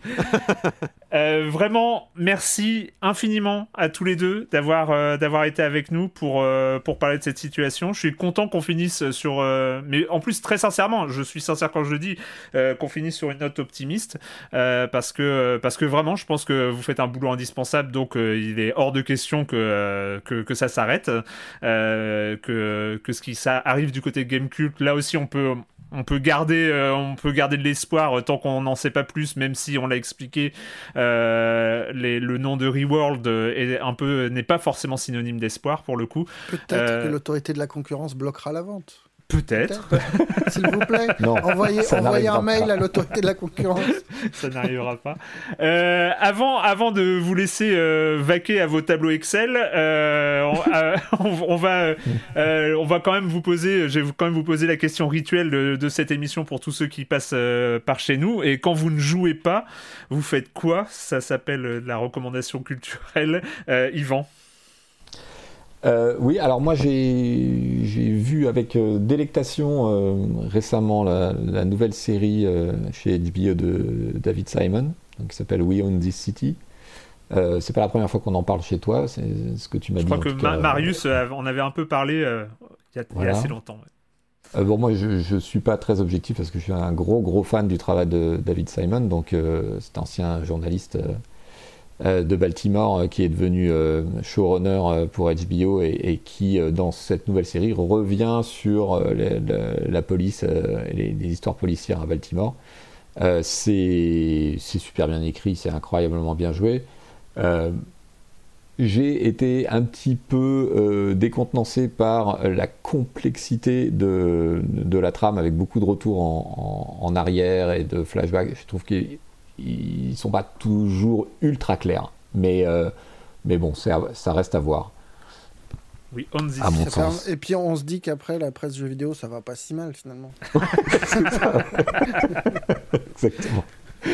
Il est, il est dispo sur OCS, c'est ça ou sur euh, Ouais. c'est OCS qui, qui, qui, a les droits à HBO en France, le temps que HBO lance sa propre plateforme. J'imagine que c'est en 2023 ou quelque chose comme ça. Ça devrait arriver. Sophie? Euh, ben moi, qu'est-ce que récemment j'ai regardé euh, la saison 3 de The Boys sur Amazon Prime Video, un petit distributeur de séries télévisées indépendants. euh, oui, The Boys, pareil, euh, joie, bonne humeur et optimisme. C'est donc une série sur des super-héros. Disons que c'est du Marvel réaliste. Hmm. Qu'est-ce qui se passerait dans le monde s'il y avait vraiment des super-héros? Spoiler, euh, il y a aussi beaucoup de nazis. Euh, donc la saison 3 qui est actuellement en diffusion sur Amazon Prime Video et euh, c'est adapté d'une bande dessinée au mm. départ. si certaines séries parfois finissent par perdre un peu de leur mordant, là c'est pas du tout le cas. Ça continue. Alors c'est âme sensible s'abstenir, hein. c'est très mm. très 18 plus dans tous les sens du terme. moi je trouve ça brillant et c'est un peu cynique, on va pas se mentir.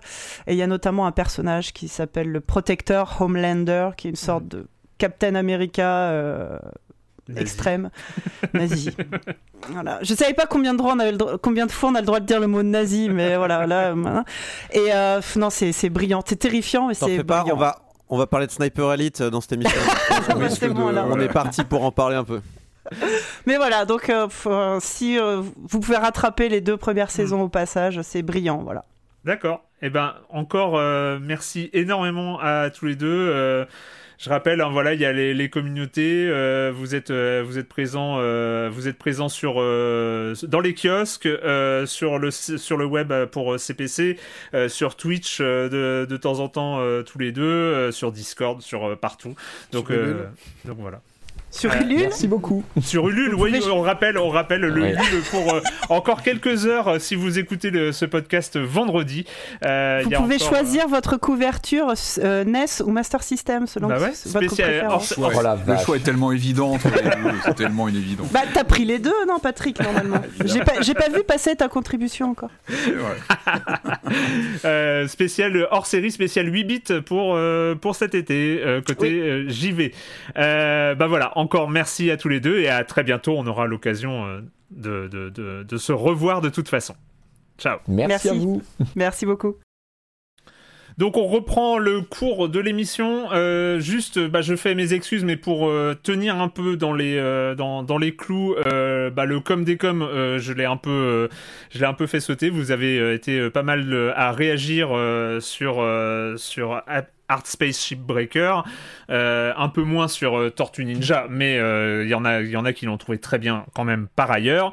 Bref, vous pouvez retrouver, vous pouvez retrouver tous les commentaires sur le Discord de Séance on joue. Le lien est dans la description de ce podcast sur Libération ou sur YouTube. Et, puis on, arrive petit à petit quand même aux 2000 inscrits sur sur le sur le Discord, qui est quand même une performance. encore une fois, je le dis à chaque fois, je, ne veux pas terminer cette saison euh, sans faire euh, une émission en public euh, sur le Discord. mais c'est compliqué en ce moment en termes de, termes d'emploi du temps, mais ça va, ça va se libérer. La semaine prochaine, c'est la dernière de la saison 15 ça se fera dans les environs. Donc, donc voilà, restez, restez à l'écoute. On en parlera, on en parlera sur le Discord. petit point abonnement euh, donc parce que euh, on parlait de communauté, on parlait de soutien et nous on l'a vécu, euh, on l'a vécu en, temps réel cette année. je rappelle que vous pouvez soutenir Silence on joue en vous abonnant à Libération pour 5 euros par mois au lieu de 9,90 euros. toutes les informations sont à retrouver sur offre offre.libération.fr slash SOJ et vous êtes aujourd'hui 388 à avoir à être à, être abonné à cette offre. donc ça fait une petite baisse mais pas grand chose de depuis la semaine dernière, mais ça c'est normal, c'est la vie de ce genre d'offres, euh, de, que de varier euh, comme ça dans le temps à la hausse ou à la baisse. Voilà pour, euh, pour les infos, on va retrouver, on va reprendre donc le programme classique après cet entretien moi que j'ai trouvé vraiment, vraiment passionnant avec, avec Sophie et Yvan. on va, on, va donc retrouver avec les, retourner avec les jeux vidéo et avec, ben, on retourne, je sais pas la dernière fois, j'ai pas fait, je m'étais dit avant les avant l'émission, il faudrait que je retrouve dans les archives sur la dernière fois où on a parlé d'un FPS de Deuxième Guerre mondiale.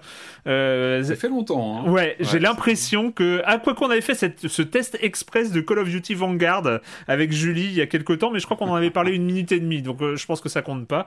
Euh, mais on va retourner en mode Deuxième Guerre mondiale, en mode FPS, mais pas forcément sur un format comme les autres. FPS, FPS, TPS, hein, on alterne quand même beaucoup. Hein.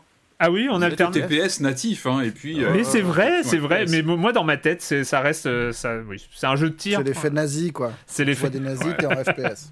c'est ça. Donc, on va parler de Sniper Elite 5.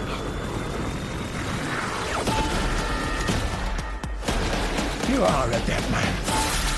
We've done our job and paid the price. I'm coming for Operation Kraken and for you.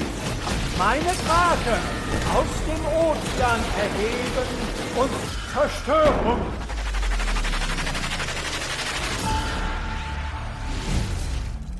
Sniper Elite 5, euh, donc euh, j'ai dit comme son nom l'indique, on va faire du corps à corps. Hein. euh... de combat corps à corps.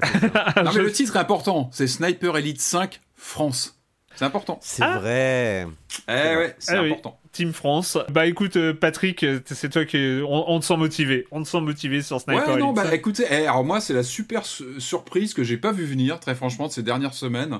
Euh, les Sniper Elite, on connaît, c'est le studio britannique Rebellion. Alors Rebellion, c'est des vétérans des années 90.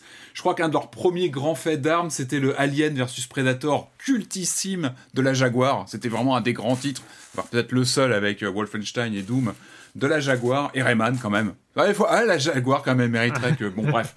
Ils sont nés avec Alien versus Predator, et puis depuis 2005, ils ont lancé cette série... Euh, euh, Sniper Elite qui sur le papier fait pas forcément envie. Hein. C'est vrai qu'on joue un tireur d'élite voilà, qui est projeté dans différents environnements au fil des épisodes dans le contexte Seconde Guerre mondiale.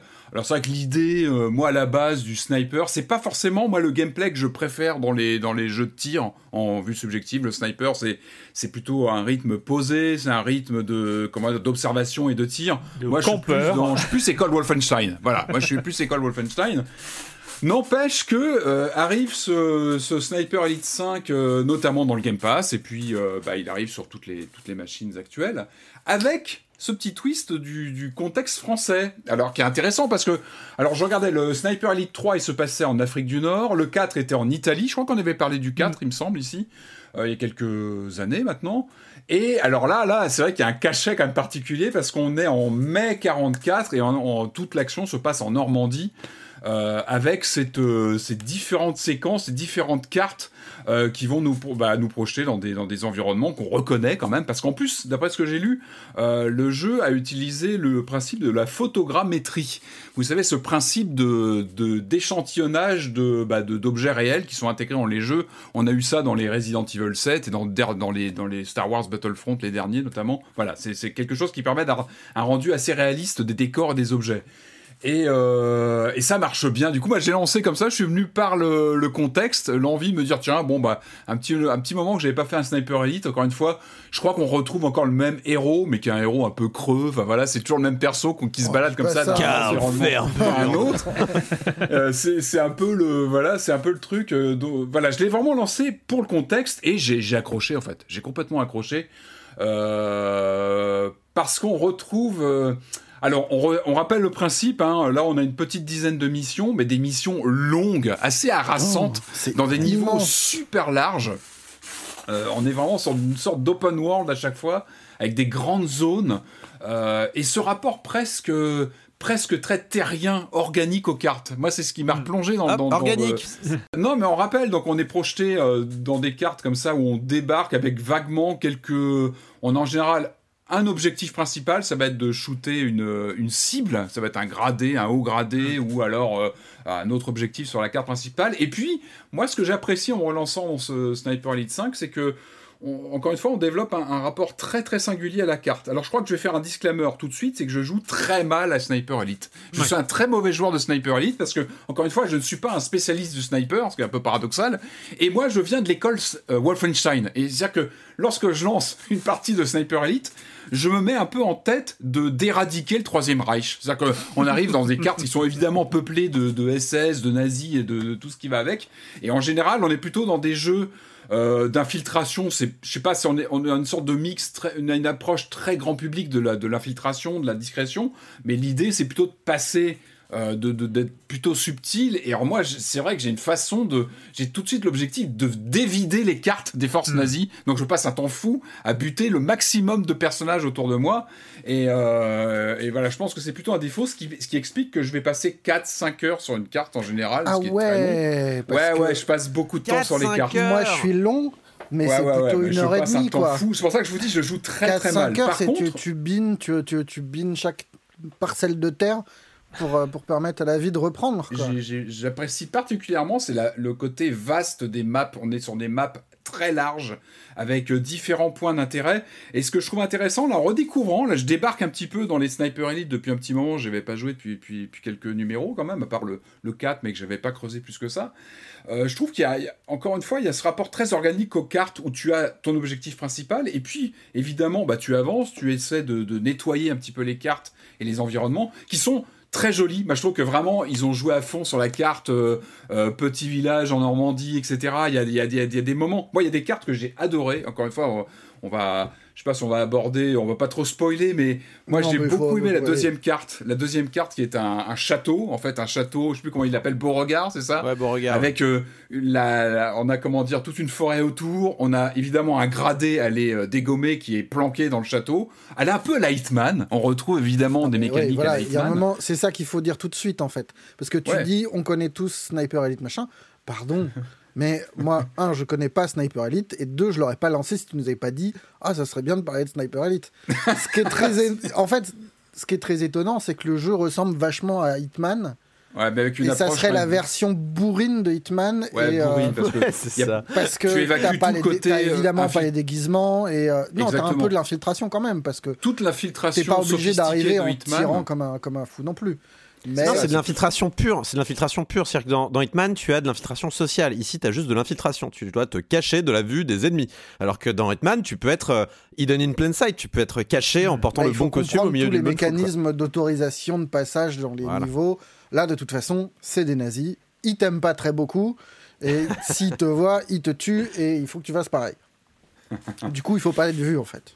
Non, pour moi, la star du jeu, c'est pas ce héros qui est complètement invisible, c'est vraiment les cartes. Encore une fois, les cartes, la deuxième, j'ai beaucoup aimé la deuxième carte sur ce château, qui a vraiment un environnement dans lequel tu vas évoluer. Et encore une fois, il y a un rapport aux cartes, je, le- redis, qui est très intéressant, avec un objectif principal, mais euh, une exploration que tu peux complètement évaser, tu peux complètement t'écarter, et puis découvrir presque des, des, des- comment dire, des événements secondaires. Tu vas peu à peu, comme ça, te euh, découvrir des points d'action qui n'étaient pas forcément euh, centraux, que tu peux même complètement zapper, tu vois, que tu peux foncer sur ton objectif principal. Euh, si tu le veux, je pense que tu peux aller beaucoup plus vite. Moi, encore une fois, mes 4 heures ou 5 heures que je peux passer sur une carte, c'est parce que euh, bah, j'essaie d'éradiquer le Troisième Reich. Donc voilà, c'est une sorte de, de lubie un peu folle qui est impossible, mais j'ai envie à chaque fois de les éradiquer tous. Et encore une fois, on est face aux nazis. On en avait un petit peu parlé entre nous pendant le, la semaine qui est passée. C'est vrai que le nazi, tu peux le shooter. C'est le seul euh, ennemi humain que tu peux shooter sans avoir le moindre remords. Et, le jeu joue à ah ouais, pour le coup le jeu est dégueulasse là-dessus. il est dégueulasse à mort. C'est-à-dire que c'est marrant, c'est qu'il y a ces fameuses cam. Alors ça, c'est un des traits aussi de Sniper Elite depuis des années. C'est cette euh, mise en scène euh, ultra gore du tir parfait. C'est quand tu, tu shootes avec ton sniper et que tu vas, tu vas, tu vas allumer un, un ennemi au, au bon endroit, on va dire. On rentre dans des détails qui sont pas ragoûtants. C'est-à-dire qu'on va te dire, bah tiens, là, t'as placé une balle dans l'œil, t'as placé une balle dans l'estomac, dans les intestins, Non, avec le petit ralenti, Voilà, la séquence qui tourne autour de la balle, qui la suit, qui perfore les organes. C'est, c'est un peu vomitif, c'est un peu vue malaisant. sur les organes, avec la balle qui fait exploser Ah, l'intérieur. tu vois L'intérieur tout. qui se déplace, t'as des Et tout dents ça qui remontent dans la contrôlable. tête tout, tu choisis l'angle, tu peux choisir la vitesse La vitesse de du défiance. Alors, ralenti. alors, les- je sais pas si vous avez remarqué sur les grenades. Sur les grenades aussi, quand tu lances une grenade où tu touches deux trois ennemis en même temps, t'as un ralenti très cinématographique entre guillemets qui, qui, qui tourne autour des personnages avec l'effet ragdoll des, des corps qui se qui s'explosent contre les murs. Mais c'est, mais c'est Euh, ça, c'est, c'est, ce côté-là où même dans les numéros précédents, je me rappelle euh, avoir joué, je sais même plus à quel Sniper Elite où il y avait cette, euh, cette kill cam, mais il y a, il y a- y a ce côté euh, totalement immature de l'esthétisation comme ça de. euh, d'un truc qui n'est pas du tout esthétique. Enfin, c'est moche Ah bah non, et euh, ça a aucun intérêt. Et mais on, on sent que c'est une sorte d'héritage de culture du gamer FPS Ouais. euh, qui Et fait de, ce moment-là une sorte de euh, c'est T'es cool. choqué au début, mais il y a un moment où quand T'es tu arrives à atteindre ta cible Ouais. qui était planquée au fin fond du machin, tu le laisses le ralenti. Ah, Bien sûr, tu le laisses et, et- et même Non, tu, l'enregistres et tu le gardes parce que tu as shooté un gradé SS et que tu le tu l'exploses. Non, mais il joue à fond le jeu, il assume complètement Mais- ce côté. Les nazis, c'est pas grave, on les explose. C'est vrai qu'on a, les- on il faut, c'est fatigant, je suis d'accord, mais en attendant, quand tu penses à Sniper Elite, tu penses immédiatement à ces X-ray euh, Bien shots sûr. là. Et du coup, bah, en vrai, ils réussissent leur coup, c'est-à-dire qu'ils ont un truc, on y pense immédiatement Un d'un point gimmick, de ouais. vue de la. Quoi, ouais. Ouais. Et c'est marrant, c'est que tu- on a ça dans Mortal Kombat, mais dans Mortal Kombat, c'est du cartoon. C'est complètement cartoon. T'as Mm. as un effet complètement euh, over the top. Alors que là, t'as as un rapport beaucoup plus. euh, Ouais, beaucoup plus gore. Enfin, t'as pas du tout les mêmes ressentis euh, manette en main. Maintenant, encore une fois, ça joue sur la haine du nazi, sur le côté très, comme tu dis, euh, Erwan, très euh, jeu PC des années 2000. Même, je parlais de la photogrammétrie, je trouve qu'il y a un vrai rendu. Euh, c'est marrant de visiter des endroits qu'on connaît, la Normandie. Il y a quand même une map assez culte euh, sur le Mont Saint-Michel qui est renommé, je sais plus comment. Euh, c'est comment C'est Beaumont Saint-Denis. C'est le Mont ouais. Saint-Michel qui est quand même assez culte visuellement. Euh, je trouve qu'il y a des effets wow. euh, c'est pas un foudre de guerre visuellement le jeu, mais il y a une mise en scène. Je sais pas Mm. ce que vous avez ressenti quand on Oh, il arrive. pas hein, le jeu. Tu dis Bah, je trouve est- que quand on arrive devant le Mont Saint-Michel, il y a un effet wow. Enfin, euh, il y a un vrai décrochement de mâchoire. Moi, quand- moi, je, j'ai, trouvé le jeu plutôt beau. Hein. J'ai trouvé le jeu plutôt beau dans ses effets de lumière, dans ses textures. Ça va. Il est- Bah, encore une fois, moi je on, pense on parle de jeu joue bien avec ses PS2. C'est, espaces. C'est, gris. Je suis d'accord, c'est gris, mais enfin.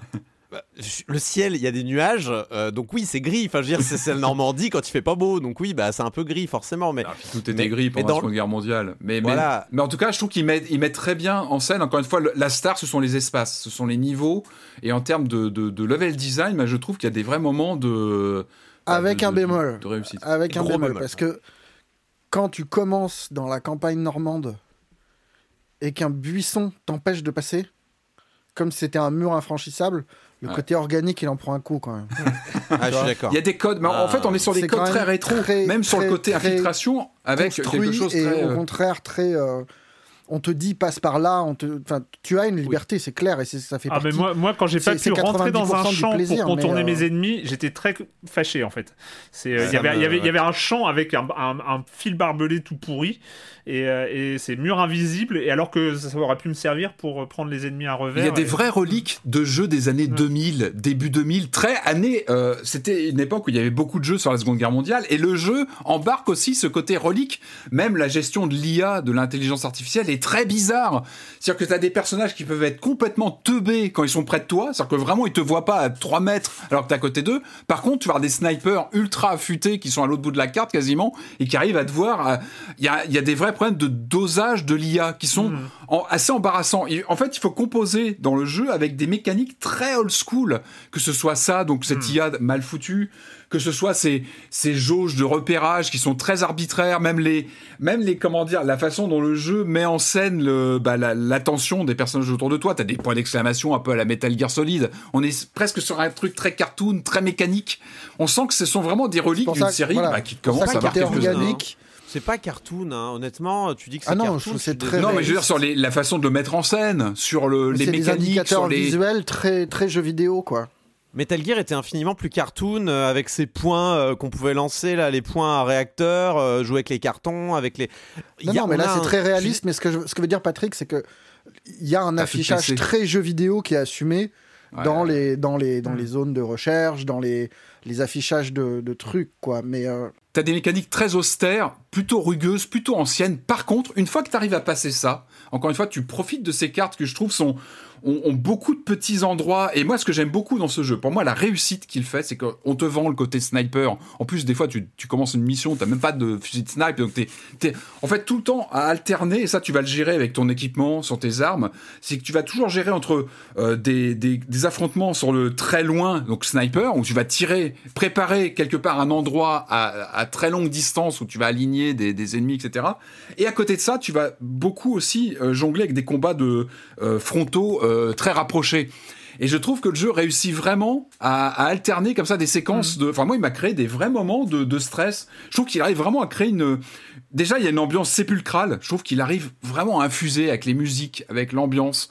Euh, même si tout n'est pas parfait, on parlait de ces mécaniques un peu austères, un peu vieillottes, bah, malgré tout, il y a une vraie ambiance qui se positionne, enfin qui se, qui arrive à, se développer. Et moi, il m'a fait vraiment monter. Il y a des vrais moments de stress quand tu arrives, euh, quand tu dois alterner avec, encore une fois, préparer, euh, affronter des ennemis à l'autre bout de la carte quasiment. Tu prépares, tu vois, le fait d'arriver à un endroit que tu repères au loin. Donc là, tu as ce côté presque tactique où tu vas, tu vas repérer les ennemis et les, et les aligner. Et puis des affrontements quasiment en, en euh, au toucher, quoi, de très mm. proche, où tu vas changer d'armement, tu vas devoir euh, euh, jongler avec des armes beaucoup plus de contact, où là tu, changes quasiment de jeu, en fait, tu arrives plus sur du. Après, le jeu est très inégal aussi en Marius. fonction des niveaux. Hein.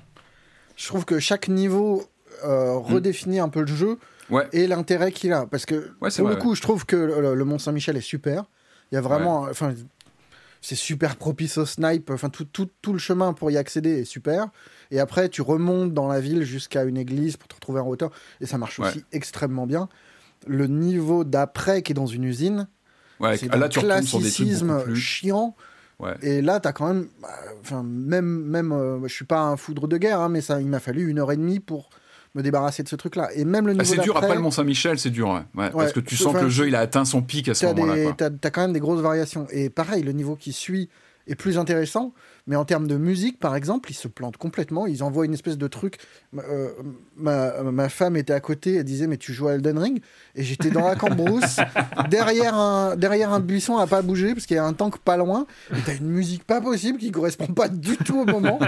Et du coup, c'est un peu. Enfin, c'est gonflant. Pareil, quand t'es sur une heure et demie sur une map, il y a un moment où ta musique, si t'en fais trop, Putain, c'est relou quoi.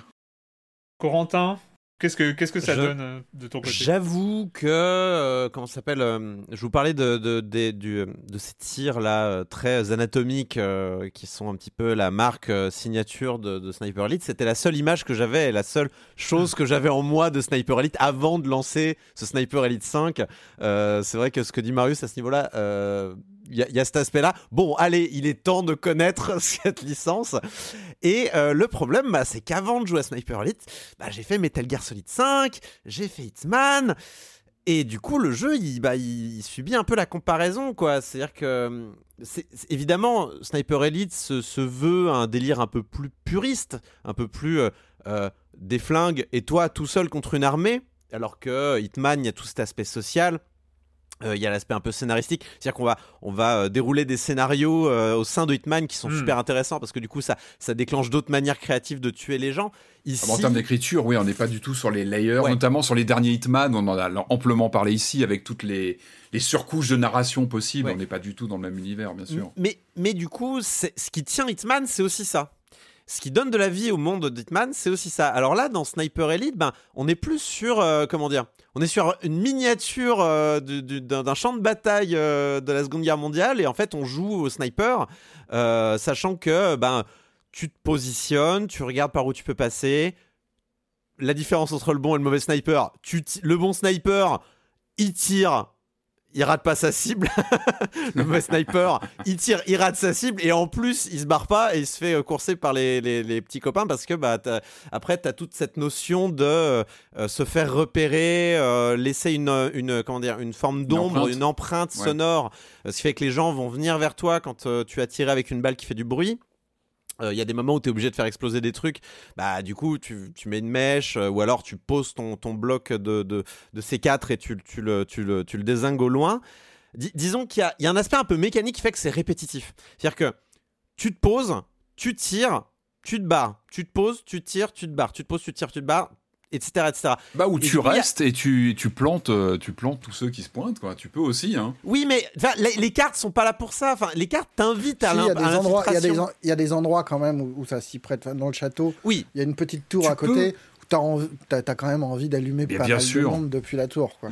Et ça, je trouve que c'est une force aussi, c'est qu'il te laisse quand même une certaine latitude dans ta façon de gérer ton niveau. C'est-à-dire, euh, mais ou jouer le côté sniper discret euh, au maximum, ou alors te dire bon, je suis dans Wolfenstein, plus ou moins, et, euh, et, je vais y aller quoi. Alors par contre, ça va être plus long, plus compliqué. disons que certes, il y a des endroits qui sont appelés à ça. Même tu as une tour à l'intérieur du château où on te file un sniper avec silencieux. Évidemment, tu vas désinguer un max de, tu vas désinguer un max de gars quoi. C'est l'évidence. Surtout qu'ils étaient en alerte. Tu les vois, ils fourmillent tous. Ils vont.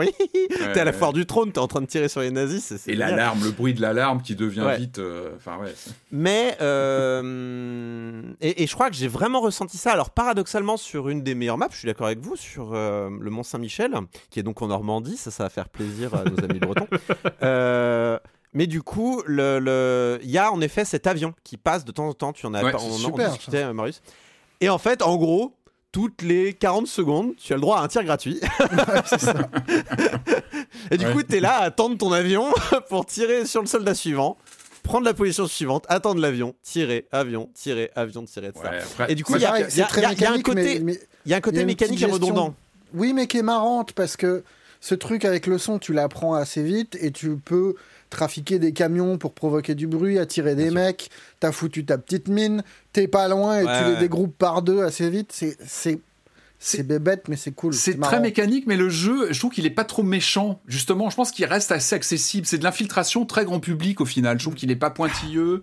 Euh, moi, ce que j'aime bien, c'est qu'il y, a hein. quelques petites subtilités. Moi, j'aime bien, c'est l'envol des oiseaux qui peut marquer la présence de, de quelqu'un. Tu passes, t'as les oiseaux qui s'envolent, ou tu vas voir, tu peux, tu peux observer ça. des Ton personnage, il ton personnage il a la vision d'aigle, il peut, il peut marquer les personnages à l'autre bout de la map. Bien sûr, mais, mais t'as pas besoin des oiseaux qui s'envolent pour repérer des nazis. Non, mais c'est un peu la classe. tu repères, tu repères les trucs qui se passent. T'as ça, t'as le petit reflet aussi, le, côté brillant à l'écran. Tu vois qu'un sniper est en train de viser oui, ça, ouais. vers toi. Ah, ça c'est bien. C'est le ça, c'est les moments duel de sniper. Ah, mais ça, c'est bon, ça. Quand t'arrives au Mont-Saint-Michel, tu, tu, prends que des petits flashs comme ça, tu te dis, les mecs sont en train de me braquer. Et ils créent une tension Moi, c'est vraiment Ah, ce que j'ai ressenti, vois- manette en main. Le jeu, il crée une bon sens de tension, quoi. Moi, j'aurais voulu. Alors, peut-être ça arrive plus tard dans le jeu. C'est vrai que j'ai fait que les trois premières missions, mais ça prend déjà un temps fou. Hein. Euh, Ouais, mais un, bon duel de sniper, mais euh, genre euh, Mais il y en a, avec hein.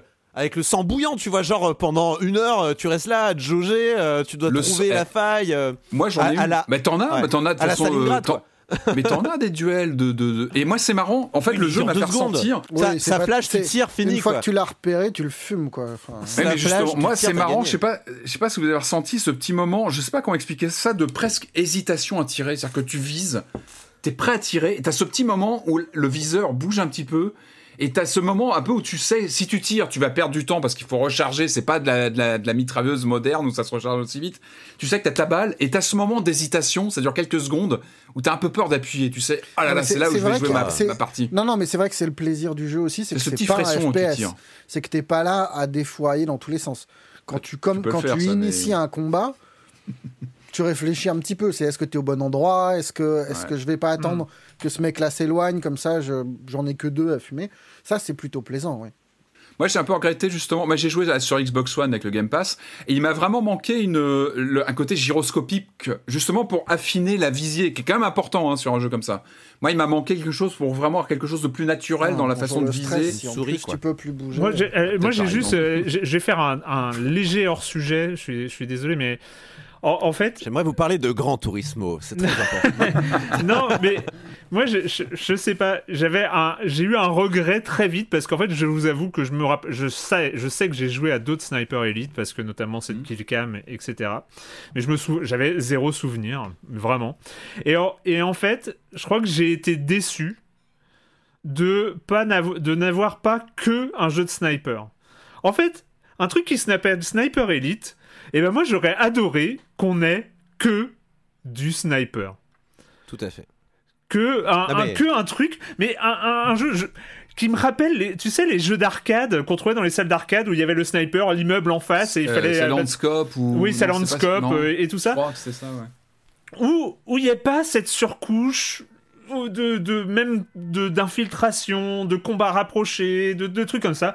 On te pose, t'es, tu fais, du- t'es un sniper, tu fais du snipe, euh, et mission ben, suivante. T'appuies sur le Et- truc et puis c'est bon. mais ouais, mais Bah, mais c'est con, mais c'est, con, mais je, je me dis À- à- pourquoi pas. à de ce point de vue-là, les dernières missions de Hitman sont plus Sniper Elite Ouais. que Sniper Elite. Bah oui, oui. Où c'est que Moi, je suis pas d'accord. Moi, j'ai vraiment vécu des grands moments où Ah, justement je, commençais en snipant et je me retrouvais à me replier dans une baraque.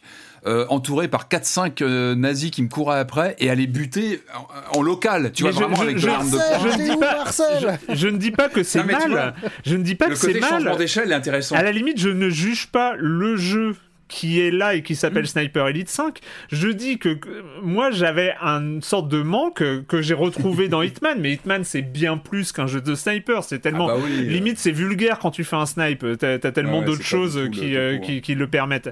Et donc là, je me disais mais pourquoi pas un jeu mais limite bas du front où tu joues un, un, un sniper et, euh, et à la limite que tu fasses tes, tes courbes euh, balistiques euh, où tu dois viser plus haut parce qu'il est plus loin et tout ça et tu fasses mais qu'il fasse que ça quoi un jeu et en fait Bah, moi, justement, je trouve que l'intérêt, il est dans le côté. Le snipe n'est que la dernière étape et il faut d'abord ouais. trouver le Ou chemin. première. Ouais, mais t'as vraiment un plaisir, je pense. Où... Enfin, moi, en tout cas, le plaisir était dans le je me faufile, je trouve le Mm. bon endroit d'où je vais tirer sur tel mec, puis sur tel mec. Et il y a vraiment un plaisir de placement presque. Ah oui, non, non, mais je, je, je juge presque pas. C'est juste que moi, j'avais vraiment une vraie déception. Quand j'ai commencé à jouer, j'ai fait Ah ouais, d'accord, bon, ouais, ben, on va, on va aller faire de l'infiltration et buter les mecs par Ouais. derrière et les repérer en vision Ah non, mais voilà. et les. euh, et, euh, Non et- mais voilà, tu- on, on finit par tuer les mecs par derrière. Moi, c'est c'est- c'est ce que je faisais le, la plus. le et plus je fais un- et- une, une nouvelle invasion de camp de Assassin's Creed Sniper, quoi. Enfin, c'est. Voilà. Après, techniquement, moi, je pouvais pas être déçu parce que je n'attendais tellement rien Ah de ce mais jeu c'est sûr. que c'était une bonne surprise. C'est vrai. Non, bien sûr. Après, après honnêtement, euh, enfin, l'aspect, euh, enfin, l'aspect un peu plastique des, euh, des, euh, des, des, des niveaux. Enfin, genre, mon personnage, vraiment, il y a des moments, genre, t'as une trappe avec une échelle. Il s'accroche à côté de l'échelle et il tombe. et... Ouais, j'ai eu deux trois bugs Le aussi. jeu, t'es sérieux ouais. Ou alors, Mais il tu va sens se que c'est pas, non il mais va c'est se pas un mettre- gros il va se mettre- Non. Il va se mettre, il va se mettre en couverture sur des conneries. Euh, genre il y a un plot là, il se met en couverture alors que j'étais en train de poursuivre un mec pour le poignarder.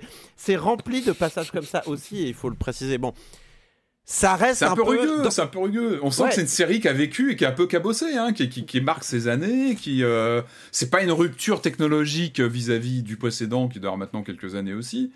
Euh, on sent qu'il y a des bagages assez lourds en Mm. termes de techno. On sent que ça, Mais- ça vient de loin. Mais c'est vrai que t'es content- les cartes, quoi, les cartes. T'es content de réussir ton premier tir testiculaire, j'avoue, ça c'est quelque chose. C'est vrai. ouais. Moi, moi, je l'ai réussi et un peu par hasard, genre je tire un peu, un, un peu la panique et là, euh, là je Et vois ça le, part, le- quoi. ah ben je vois clairement euh, le Oui, que Zilzam, t'as euh, t'as un ah, trophée pour tous les. quand t'as touché tous les organes possibles. Ah oui, tir au foie, tir au rein. Ah mais tu révises ton anatomie, hein, franchement, il y a pas de problème. Tu sais où sont les organes après ça pour le coup. Ça c'est pratique. Ça Peut-être pour des s'appelle étudiants en médecine du coup. euh, à ça s'appelle euh, Sniper Elite 5 comme euh, comme l'a précisé euh, comme l'a précisé Je crois que c'est France, il me semble, dans le titre. hein, France. ça, Ouais, vérifier. écoute, Il semble, hein. Il, est, euh, il est donc dans le Game Pass et il est à 60 euros partout ailleurs, me semble-t-il. Euh, donc euh, voilà, si vous voulez faire de l'infiltration et du sniper, c'est la bonne euh, adresse. On peut aussi carabiner s'il y a besoin. hein. Vous Oui, pouvez y aller aussi. oui. Euh, 60 sans euros, ça hein, ça peut se hein. régler. euh. Évidemment. Et on tue des nazis, hein, si on l'a pas dit. Ouais, je sais ça, pas, je sais pas si on l'a bien. dit, je, je me demande.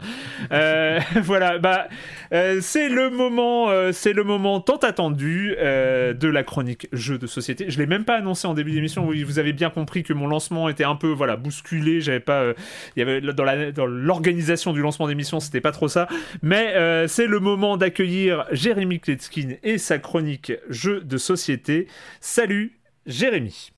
Salut Erwan, je me suis engagé, je le regrette, à chroniquer un jeu coopératif d'ici la fin de la saison. Et là, photo, calendrier et à mes conneries, je me retrouve au pied du mur. Je me suis gratté derrière la tête et puis j'ai repensé à un jeu auquel j'ai récemment joué et qui avait déclenché une conversation jeu vidéo autour de la table. Oui, parce qu'il m'avait fait retourner 20 ans en arrière, j'étais un joueur complètement intoxiqué de Warcraft 3 et j'ai énormément joué aux maps custom de Rock et de TFT. Vous vous rappelez peut-être de cette version de base Reign of Chaos sortie en 2002 et puis de son extension The Frozen Throne de Frozen Throne euh, en 2003. L'outil de développement pour faire des maps personnalisées ainsi que sa communauté était très développé. C'est là-bas qu'on a vu naître les Defense of the Ancient, donc devenus Dota, puis les MOBA. Et c'est là-bas que j'ai vu, autour de 2003, en live pour la première fois, ce terme de Tower Defense. On a vu apparaître des Gem Tower Defense, des Element Tower Defense et aussi les Maze TD. Ce dernier était le plus joué sur les serveurs d'Europe et moi aussi, euh, j'y jouais vraiment tous les jours. On y jouait à quatre, chacun à coin de la map, il y avait des vagues d'ennemis et on devait les empêcher d'atteindre le centre. Et ça, c'est exactement le concept du jeu dont on va parler aujourd'hui, Star Clicker.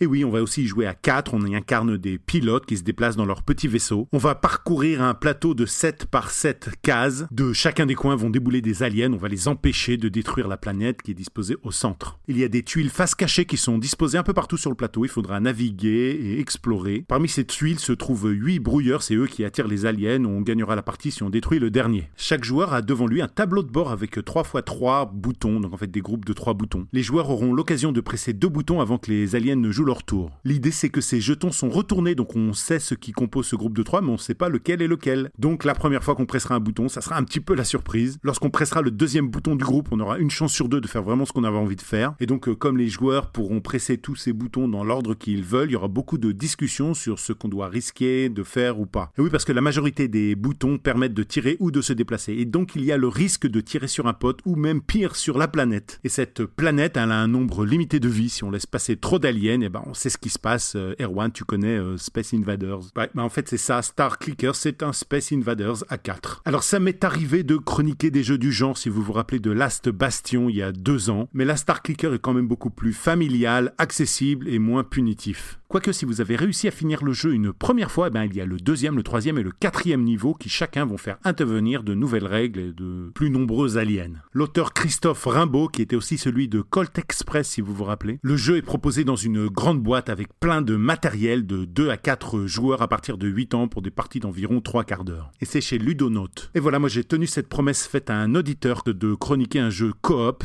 Ne vous habituez pas trop. Bye bye.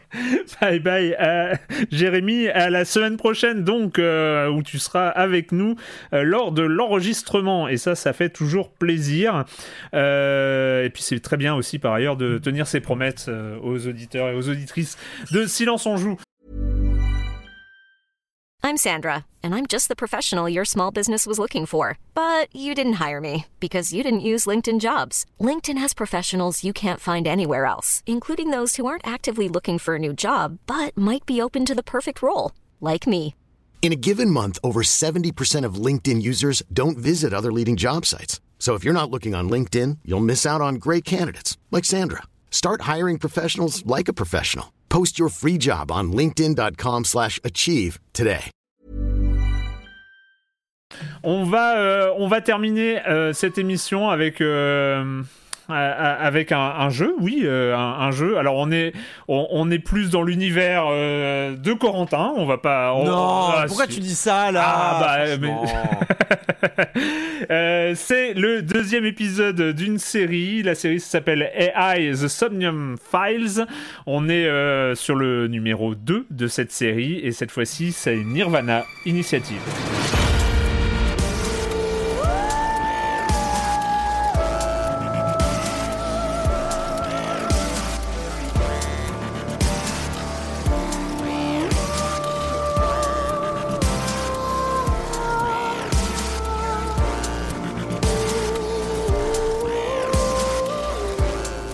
AI The Somnium Files Nirvana Initiative. On va donner le contexte très rapidement aux manettes.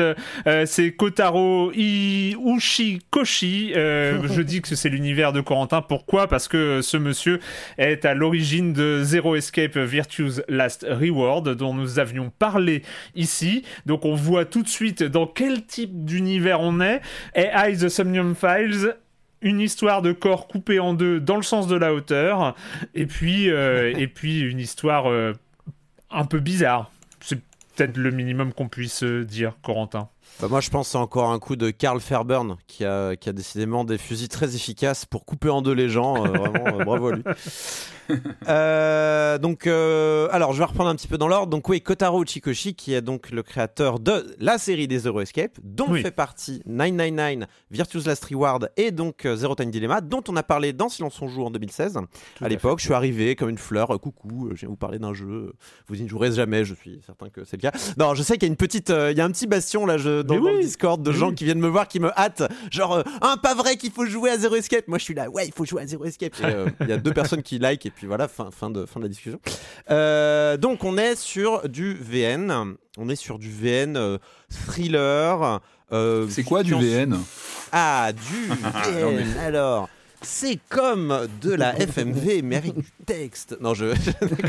non, bah, le VN, c'est du visual novel, donc c'est du texte, du texte, beaucoup beaucoup de texte. Euh, si un des VN les plus connus et certainement un des plus euh, démocratisés, c'est les euh, Ace Attorney, donc Phoenix mm. Wright et, et Tutti Quanti. Et en fait, avec cette série des Eyes Somnium Files, on est pas mal on est dans quelque chose qui se rapproche peut-être un peu plus des euh, Ace Attorney euh, que son ancienne série des Zero Escape. Donc euh, on, incarne en effet deux inspecteurs, deux jeunes, très jeunes inspecteurs de la, de la, la, cellule spéciale Abyss, Mizuki et Ryuki. Et en fait cette cellule, son truc, c'est de fouiller dans les rêves des témoins ou des, des personnes impliquées dans les affaires pour essayer de trouver des informations, soit parce qu'elles veulent pas cracher le morceau, soit parce que euh, elles sont pas en état. Elles, elles, sont pas en état de cracher le morceau, ou alors parce qu'elles les voilà, elles les gardent au fond d'elles-mêmes. Elles les, comment on appelle ça Elles font du euh, du, déni. Elles refoulent, voilà, elles mm. refoulent les informations. Donc c'est un peu leur bail, c'est d'aller chercher, d'entrer fouiller dans les cerveaux des gens comme ça. Et donc euh, l'affaire en question, c'est un, un corps la moitié d'un corps, comme tu dis, découpé par la verticale, qui apparaît au beau milieu d'un show télé, donc un, un, quiz télévisuel. Ça surprend quand même au début, hein, ça surprend un peu quand même. Retransmis, retransmis sur Internet, et d'un seul coup, pouf, les lumières s'éteignent, les lumières se rallument, il y a un cadavre, la moitié d'un cadavre donc qui est apparu. Et jusque-là, on se dit, bon, c'est un meurtre un petit peu graphique. Le problème, c'est que six ans plus tard, mhm. l'autre moitié apparaît dans en parfaite condition. Heure du décès, il y a 6 heures. Il y a un problème. On va pas s'en sortir. Euh. Il y a un truc étrange. Euh, il y a un truc étrange quand même. Euh. Donc déjà, j'ai envie de dire que sur ce, sur cette, disons que le, l'accroche de l'enquête, elle, accroche bien. Enfin, moi, je, ne sais pas vous, j'ai envie de savoir pourquoi, comment ce cadavre a pu réapparaître mm. six ans plus tard avec une heure du décès six heures avant. Euh, il y a vraiment notre position de joueur hein, dans ce jeu télé où on est injecté comme ça, un peu balancé euh, de façon brutale. On est en pleine partie de jeu télévisé. Euh, moi, je découvre. Hein. tu nous as indiqué le jeu. Moi, je, je Et c'est vrai que c'est assez il y a quelque chose, il y a une énergie quoi. Quand on lance le jeu, qu'on se retrouve comme ça dans ce jeu télévisé où on sait pas trop ce qu'on fout là et il y a un vrai point d'interrogation. c'est chelou avant même que le cadavre apparaisse. Hein. Oui. Ouais, ouais, tout de suite. Tu, là, euh, je suis où là? ouais, ouais. Tu, tu, sens que tu es invité chez un, chez un, un, un, game designer japonais, un petit peu de l'école euh, Goichi Suda, Sueri. c'est classe. Hein, euh, L'interface est vraiment chouette. Enfin, C'est-à-dire qu'il y, a une économie de moyens, mais on va en reparler, mais il y a une économie de moyens. Enfin, ils, ont mis les moyens artistiques là où il fallait, pour le coup. Ils n'ont pas hmm. beaucoup de moyens, ça sent, mais euh, ils l'ont mis là où il fallait. et donc, on va dire que le concept principal aussi de, de ce jeu, c'est que l'enquête va se dérouler sur deux périodes. Donc, il y a six ans, avec l'enquête de Ryuki, et de, sa, euh, de son intelligence artificielle embarquée dans l'œil euh, gauche Tama. Et, euh, et donc Mizuki, qui est donc un personnage très important du premier épisode, qui revient pour cet épisode-là, et qui, qui va enquêter dans le présent, donc six ans après, pour la découverte de l'autre moitié du corps. Et donc on va on va avoir deux timelines parallèles euh, dans lesquelles on va euh, évoluer. Alors plutôt d'abord avec euh, Ryuki donc dans le passé, puis ensuite avec mm. Mizuki dans le futur. Mais, mais quand même, ça va pas mal se répondre. Et donc il va y avoir des événements qui vont se dérouler au fur et à mesure. Peut-être d'autres moitiés de corps qui vont apparaître, ce genre de choses, sans en dire plus. Voilà. Donc on est dans des phases d'enquête qui rappellent beaucoup Ace Attorney. On se, on, parle, on papote énormément avec des gens. On va euh, les sélectionner avec un curseur pour débloquer des des des des, euh, des, embranchements de dialogue. Donc on va apprendre des, nouveaux, des nouvelles euh, informations. Une fois qu'on a épuisé les dialogues principaux, on va se déplacer vers un autre endroit. De temps en temps, on va nous demander de pointer-cliquer pour repérer certains éléments du décor pour enquêter. et puis on arrive dans ce qui est le cœur d'Aïe et qui était déjà le cœur d'Aïe dans le premier épisode c'est-à-dire les, euh, les phases d'enquête dans les rêves des témoins. Euh, et, là, c'est, euh, là, vous trouviez que le jeu était chelou. le jeu devient ultra chelou. Parce que bah, après, c'est logique, c'est les rêves des gens. Donc les rêves n'ont pas toujours un sens incroyable. En tout cas, il y a une patte symbolique beaucoup plus forte quand on est dans les rêves et que ce qui ce qu'on nous montre n'est pas forcément ce que ça veut dire. Et donc, euh, euh, on incarne dans ces cas-là notre, euh, notre, notre intelligence artificielle embarquée, qui est donc injectée comme ça dans le cerveau de la personne chez qui on est en train de, de fouiller les rêves. Et elle, a, elle va avoir 6 minutes dans lesquelles on va se déplacer en 3D, dans un environnement 3D, pour, en fait, pour agir sur l'environnement, pour essayer de trouver les informations dont on a besoin, sachant que les règles les, règles du monde réel ne s'appliquent pas vraiment. C'est-à-dire qu'il faut comprendre les règles du jeu dans les règles. tu, tu, parles de 6 minutes. Une des règles qui est l'écoulement du temps, par exemple, ne s'applique pas de la même manière. Donc, euh, Tout à fait. Donc c'est-à-dire que tant que vous ne bougez pas, le temps ne s'écoule pas ou très lentement.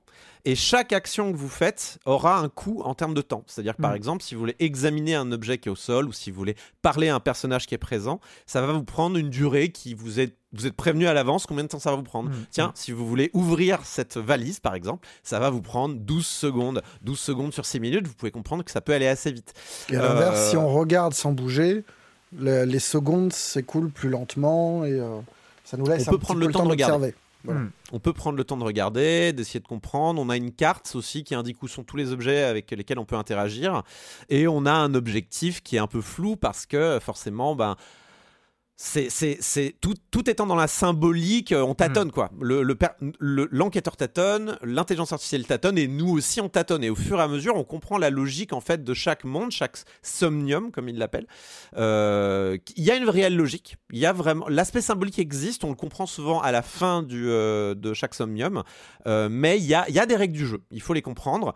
Euh, elles sont floues et euh, ça demande parfois aussi de recommencer euh, un somnium entier, ce qui peut être un peu frustrant. Mais après, le jeu propose aussi des, des outils pour accélérer le Mm. tout. Et une fois Mm. qu'on connaît, on peut vite retourner à l'endroit où on en était. Ça prend pas un temps si grand. On donne aussi des petits outils, c'est-à-dire que quand on, quand on va ouvrir une valise, par exemple, peut-être que ça sera une, euh, une impasse. On peut, mais ça peut nous donner accès à des, ce qu'ils appellent des timies, c'est-à-dire que ça nous permet d'avoir une influence sur le, le, le coût en temps que ça va nous euh, que ça va avoir chaque action. Et par exemple, la prochaine action pourra nous coûter que la moitié du temps, ou alors on va Mm. pouvoir retrancher 20 secondes de la prochaine action, ou alors la prochaine action, quoi qu'il arrive, euh, ne durera que 15 secondes. Il y a ce genre de- d'influence. Il y a aussi des timings négatifs sur lesquels on peut tomber, qui vont multiplier par deux la somme de temps euh, euh, que la prochaine action va demander, qu'on est obligé d'utiliser. Bref, il y a comme ça, parfois, on va vous demander de stratégiser un petit peu votre enquête dans les rêves pour réussir à arriver au bout du rêve, euh, au bout de- de- des- des 6 minutes euh, imposées euh, par le jeu. Petite parenthèse. Ouais, vas-y. Je, je sais que c'est. Mais on est sur un, un jeu qui a une, un récit qui est naturellement chelou, parce qu'on est clairement du côté euh, de Lynch ou de Serial euh, Lane Experiment ou des trucs comme ça. Oui. Se superpose à ça l'effet que c'est un 2, donc il faut un petit peu euh, Mm. prendre ses précautions parce que voilà, euh, si t'es pas habitué. Après, le jeu est plutôt habile dans sa façon de de te réintégrer dans son univers si t'as pas fait le 1 et Mm. euh, est-ce que tu veux te spoiler ou pas? Est-ce que en gros tu peux comprendre sans avoir fait le 1 Ça c'est pas un problème. C'est un peu le bordel mais euh, mais tu as cet effet de récit chelou de tu débarques dans un 2 et se superpose pendant une heure et demie, deux heures un empilement de mécaniques très différentes entre ce truc de point and click, ces timelines différentes, ce système de sync et de somnium dont j'ai pas Ça compris la hein. différence exactement, où il faut découvrir des règles qui sont différentes de celles du monde. Il y a un, un effet d'accumulation au début qui est étouffant, Enfin, qui est bah, un c'est peu, euh, qui est- c'est vraiment touffu. Et tu t'es toujours dans la réaction au début plutôt que d'essayer de, enfin, de, de- de stratégiser, tu vois. Enfin, toi, peut-être que tu stratégises parce et- que tu es familier de la série. Au début, c'est juste, euh, ok, donc là, je suis où? Là, le temps s'écoule bizarrement, j'ai 6 minutes. Enfin, tu es un peu paumé et ça dure pendant une bonne heure, quoi. hein. Je suis d'autant plus d'accord que avec, euh, disons que déjà le premier AI était une découverte aussi, alors moins peut-être moins forte euh, parce que étant un premier épisode, on pouvait introduire les mécaniques peut-être plus doucement, ce genre de choses. Mais il y a un autre aspect, et moi j'avais un peu peur parce que bon, j'ai fait le 1 euh, et donc je me rends compte que quasiment l'intégralité du cast du 1 est de retour et euh, n'est pas particulièrement. Alors, je sais pas si euh, vous dites que vous n'avez pas fait le, le jeu au début, si vous les introduisez particulièrement, mais il y a quand même beaucoup de monde dans ce jeu. Il y a beaucoup, beaucoup, Mm. beaucoup de monde. Et du coup, euh, moi, l'une des craintes que j'ai, si vous n'avez pas fait le 1, c'est que waouh, y a- enfin, c'est qui lui? Qu'est-ce qu'il a fait? Waouh, lui, c'est le beau-père de lui, lui, c'est le, le frère et ça? Après, après les, Comment- les, les, les, les personnages sont très, très, très stéréotypés. Donc, du coup, enfin, on, on se perd peu. Euh, pour le coup, chaque personnage est euh, euh, la chef de la police, enfin la chef de l'unité de la police, euh, le détective un peu Boss. graveleux, qui- qui est hyper bon, mais dont on n'a plus trop de nouvelles. Le jeune et la jeune détective et le jeune détective, qui sont les personnages qu'on joue. Le scientifique, le, enfin. Le flic dont on retient pas le nom et Le- ah, ça à chaque fois. drôle. Moi, moi Non, ce qui fait passer aussi ce côté très dense et, et bourratif du début, c'est qu'il y a de l'humour et que l'humour est pas mal. Enfin, il y a des, vraiment Ouais. des trucs qui sont. Ah ouais. Ce coup du, du, du- de faire répéter à un mec son nom en permanence jusqu'à ce qu'il pète les plombs, c'est extrêmement plaisant. Et tu me disais que c'était un running gag du 1. Donc j'imagine que ça fait plaisir aussi de retrouver ce genre de truc. Ouais, c'est clair. Bah, c'est d'autant plus un running gag du 1, mais ça dure jusqu'au bout du jeu. Jusqu'au bout du jeu, tu peux lui demander son nom. C'est terrible. Il devient fou à la fin. Il devient fou. C'est incroyable. Euh, peut-être, vu que tu parles de l'humour, on va peut-être aussi enlever l'éléphant au milieu de la pièce. C'est un jeu Ouais. japonais euh, qui, euh, un peu comme pour les jeux Kojima, a un peu trop tendance à avoir du male gaze dedans, qui a un peu trop tendance à faire des blagues graveleuses. Certaines passent. d'autres passent moins, je trouve. Et surtout, et peut-être pour le défendre un peu par rapport à un Kojima classique, euh, les, personnages qui font des blagues graveleuses sont souvent immédiatement bâchés par d'autres personnages qui trouvent ça scandaleux aussi. Donc euh, c'est il faut prévenir quoi. C'est un jeu japonais qui n'hésite pas euh, à, avoir ce genre d'attitude qui peut paraître un petit peu rétrograde aujourd'hui, mais dans l'ensemble. très fan service. tu vois, Tamak et l'intelligence artificielle qui a un œil où tu te dis ah c'est marrant, on dirait un clin d'œil à Kitaro et tout, c'est plutôt bien trouvé. Et quand tu es dans un univers virtuel, ça devient une espèce de bombe sexuelle avec une, euh, une tenue euh, limite indécente. tu, ça, tu soupires assez. Enfin, moi, j'ai vraiment un côté genre, euh, putain, mais grandissez, quoi. Hmm. Ouais. Et ça, il faut le souligner. après, le jeu aussi, alors, c'est un peu rajouté parfois à la, la comment dire, à la, c'est rajouté parfois un peu au forceps.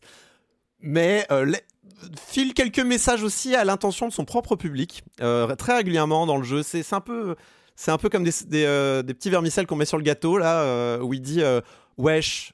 rangez vos zizi dans vos, dans vos slips aussi. Mais du coup, il y a un peu ce paradoxe, c'est-à-dire que le jeu à la fois rend, fait son fan service et donc caresse dans le sens du poil son public et ses, et ses, ses défauts et ces, tendances un peu chiantes du JRPG, de, de ce genre de choses mais de l'autre quand même a un discours euh, qui, est plutôt moderne pour surtout pour hmm. un jeu japonais où ça va parler de LGBTQ+, euh, ça va parler de euh, allez les filles, on se laisse pas faire. Enfin, il y a, y a, y a j'ai été étonné régulièrement de voir. Il a, y a un discours très régulier sur les sur le social distancing et le fait que euh, peut-être que l'épidémie, faut pas la laisser, euh, faut pas, faut pas l'ignorer, ce genre de choses. il y a des choses que je vois pas souvent euh, dans ce genre de jeu qui est un peu étonnant, mais c'est vrai que c'est un peu mis par dessus. Enfin, il y a un double discours qui est bizarre, c'est-à-dire que d'un côté, il fait du fan service et de l'autre, tu sens que le jeu a envie aussi de dire, eh, eh on, est au courant de, de, ce qui se passe dans le monde et on est, on est à la page. Je vous jure qu'on est à la page. Après, je sais que ça vient de, de Kotaro Uchikoshi, qui est qui est un auteur donc de, de, VN. on, a parlé de, de Zero Escape là à l'instant, mais euh, avant ça, il a, il a bossé sur euh, des, euh, des VN, dont des VN érotiques, hein, il faut le savoir. Il a travaillé sur des VN érotiques, peut-être il vient de là. mais du coup, c'est un mec qui, est, qui adore la science-fiction, mm. qui il parle de plein de sujets scientifiques dans ses jeux. Tu sens que ça le passionne. Il parle de plein de sujets philosophiques, de, de, de littérature, d'œuvres. C'est parsemé, mais tout le long, tu, tu sens que c'est un mec qui a passé des heures sur Internet à lire, à regarder des vidéos.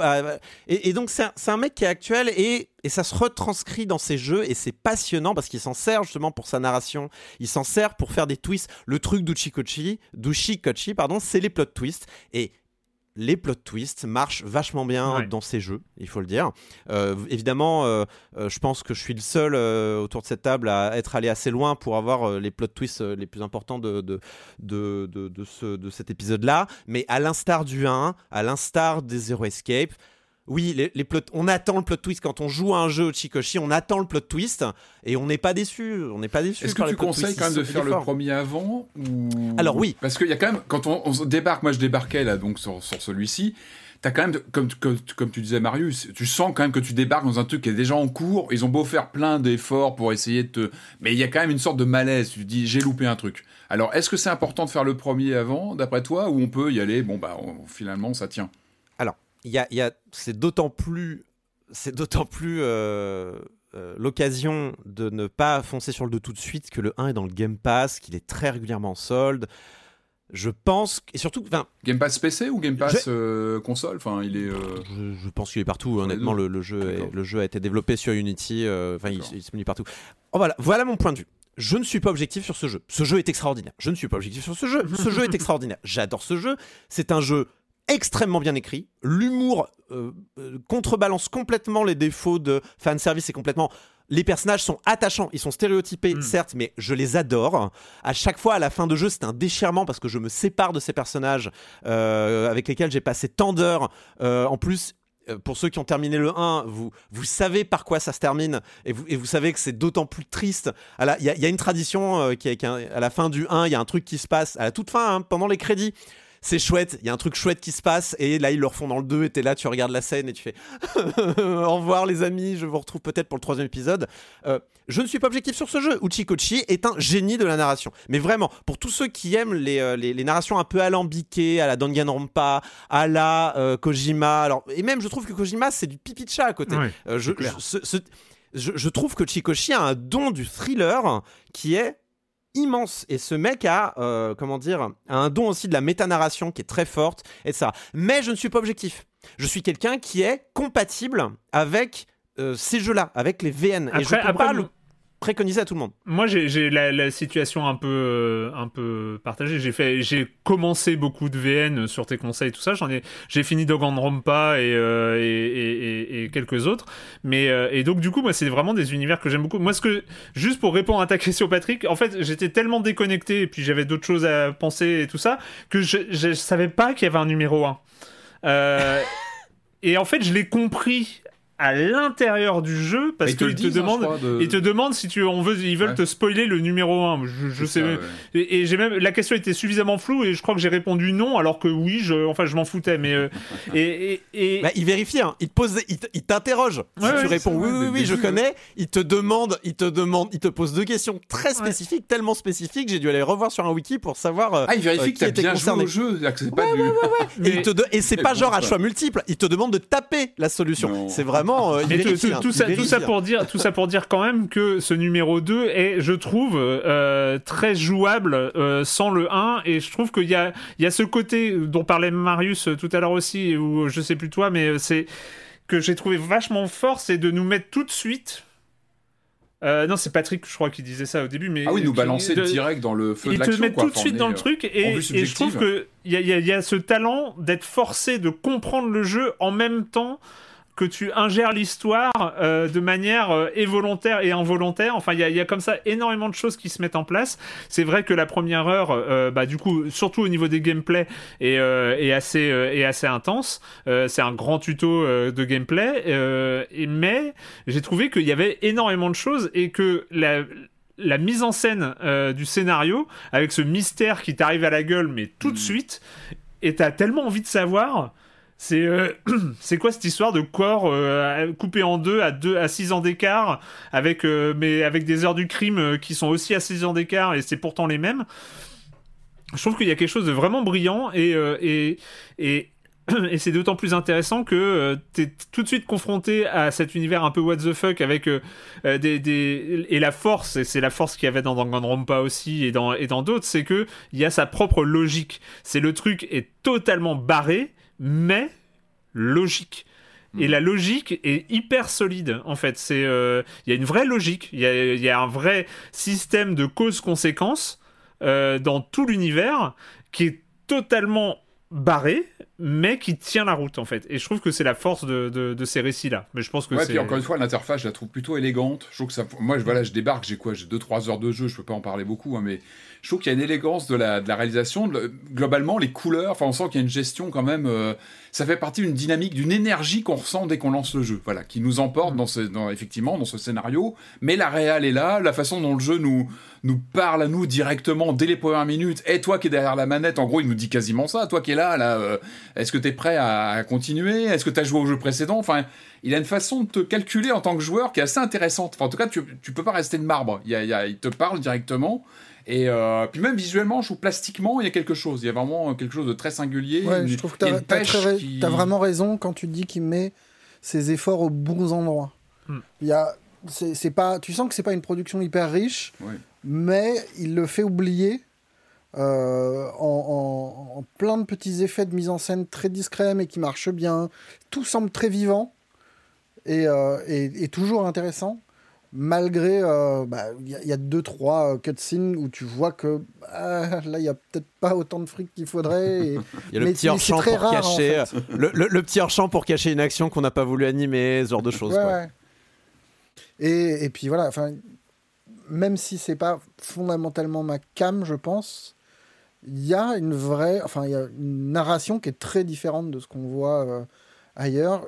Tu, tu comparais ça à Kojima, je trouve que c'est Kojima, même pas en rêve, il arrive à faire des trucs. euh, Non, il mais y a je par- tellement je- de Je poudre comparais de- sur l'aspect euh, alambiqué veux dire Oui, mais mais mais t'as pas la poudre de perlimpinpin de Kojima, je trouve. Mais dis- disons que contrairement à Kojima qui va rajouter ça euh, par-dessus un jeu, euh, là c'est le cœur du jeu. Donc si c'était pas bien fait fondamentalement, on n'aurait pas un bon jeu. Je l'ai fini hier soir. Je, je- je- je- j'ai toutes les cartes en main pour vous dire que le jeu est bon. Enfin, si vous avez aimé le 1 euh, et si vous aimez Uchikuchi, le jeu, c'est pas une déception. On est, on est encore loin hein, de VLR. VLR, c'est euh, Virtuous Last Reward, le deuxième des Zero Escape. Pour moi, c'est son magnum opus, c'est son meilleur mm. jeu, d'assez de, loin. Euh, mais on est dans du bon Uchikuchi j'adore ce type. Je suis désolé, j'ai un coup de cœur pour ce type. J'ai un coup de cœur pour comment il écrit. Ce type, il arrive, il voit le jeu vidéo, il fait OK. Alors on peut faire en fait, on n'est pas obligé de faire comme au cinéma en fait. On peut faire euh, peut-être un peu plus comme la littérature. On peut faire, euh, on peut faire autrement en fait. Et, moi, je, je, je, me prosterne devant ces mecs et ces meufs d'ailleurs qui euh, prennent le jeu vidéo qui réfléchissent en fait comment, comment on peut faire de la narration différemment, comment on peut aller dans de la spécificité du médium absolu euh, et je, pense, ces histoires-là, alors peut-être un peu plus avec AI, mais pas pour Zero Escape en tout cas. On peut pas vraiment les raconter en bouquin, on peut, peut pas vraiment les raconter en, au cinéma. Ça ne passerait pas, ça ne marcherait pas, ça ne marche que dans le, euh, que dans le, jeu vidéo. Et, euh, et, le tout est vraiment servi par des dialogues et un doublage. Tout est doublé. Tout hmm. est doublé. De, de je précise. Alors presque tout. Presque tout. T'as des petites phrases qui des fois ne sont pas doublées. Ah ouais? Ou tu sais pas si c'est des rajouts de dernière minute ah ou quoi, mais. T'as joué en anglais Ouais. Ah ouais, peut-être en japonais le son, parce que j'ai vraiment eu. Euh, tout était doublé chez moi. Mais bon, euh, d'ailleurs, le jeu est en anglais, évidemment qu'il est en anglais, malheureusement ça coûte trop cher à localiser pour ce genre de production. Euh, donc il faut prévenir. ah oui, c'est vrai, on l'a pas dit, on l'a pas dit, c'est pas les sous-titres sont en anglais. C'est un jeu que en anglais, il n'y a pas de, il a pas de VF même au niveau des sous-titres, ce qui est un peu dommage. Par curiosité, tu dis que tu l'as fini, c'est quoi C'est une vingtaine ou une trentaine d'heures? C'est 25 heures à peu près, mais c'est comme le premier à peu près, 25 euh, heures. Donc c'est 25 heures de texte et de recherche. Mais encore une fois, moi ce que je, vous conseille... à 4 heures, j'ai l'impression d'avoir juste gratté le truc. Euh. Ah ouais, non mais c'est un mystère, mais il est géant quoi. Euh, mais voilà, encore une fois, vous, voilà, si vous êtes habitué au VN, et vous savez que vous aimez ce genre de jeu, allez-y, c'est un bon épisode, vous pouvez y aller. Et si vous connaissez pas ce genre de jeu-là et que vous n'êtes pas sûr d'aimer parce que c'est un style très particulier, le VN, faut s'asseoir devant un écran, lire du texte avec euh, euh, les, personnages à la japonaise et compagnie, vous n'êtes pas sûr d'aimer ça, le, le, premier épisode est sur le Game Pass. En plus, comme ça, vous serez déjà dans le bain si c'est votre cas, mais vous passerez sur le 2. Je vous recommande franchement le premier. Euh, vous jouerez un autre personnage qui est euh, dans le 2 aussi. Euh, c'est le, fameux personnage graveleux. On joue le 1, donc on doit supporter encore plus de blagues graveleuses dans le 1 que dans le 2. Euh, mais je vous le recommande. Mais ouais, je suis trop content d'avoir pu encore 25 heures passer tout ce temps avec ces personnages que j'aime. Et, Sinon, Ace Attorney, le 3. Ace Attorney qui est un petit peu plus cartésien quand même, qui est évidemment hmm. plus classique, plus cartésien on les, on les, on les conseille plus. c'est pas exactement le même univers non plus. Hein. Ah vrai. Non, mais c'est assez proche. Dans, je trouve dans la galerie de personnages, hmm. pardon, mais le, le comédie, le présentateur avec sa tête carrée, moi, il me, il me rappelle beaucoup les Saturday. Quoi. Bref, c'est sur PC pour l'instant. Euh, les versions consoles sont prévues pour le 8 juillet. Ça sort partout sinon. Ça coûte 60 euros. Ça dure 25 heures. Ok. Et The Somnium Files Nirvana Initiative, le, comme tu l'as dit, le premier est aussi disponible euh, encore aujourd'hui. Euh, bah voilà, écoutez, c'est fini pour cette longue émission spéciale parce qu'il y avait, il y avait quand même un gros gros sujet à à, défricher au début et c'était important. Et puis je suis vraiment euh, ravi d'avoir euh, pu le faire euh, dans des délais assez courts et que Yvan et Sophie aient répondu présent pour, pour en parler avec nous. C'était vraiment, c'était vraiment très, très intéressant. c'est fini, c'est l'avant-dernière émission de la saison 15 de Silence on joue. Et avant de nous quitter, évidemment, cette question rituelle à laquelle vous n'allez pas échapper. et quand vous ne jouez pas, vous faites quoi, Corentin? Alors moi j'ai emmené ma maman dans les catacombes.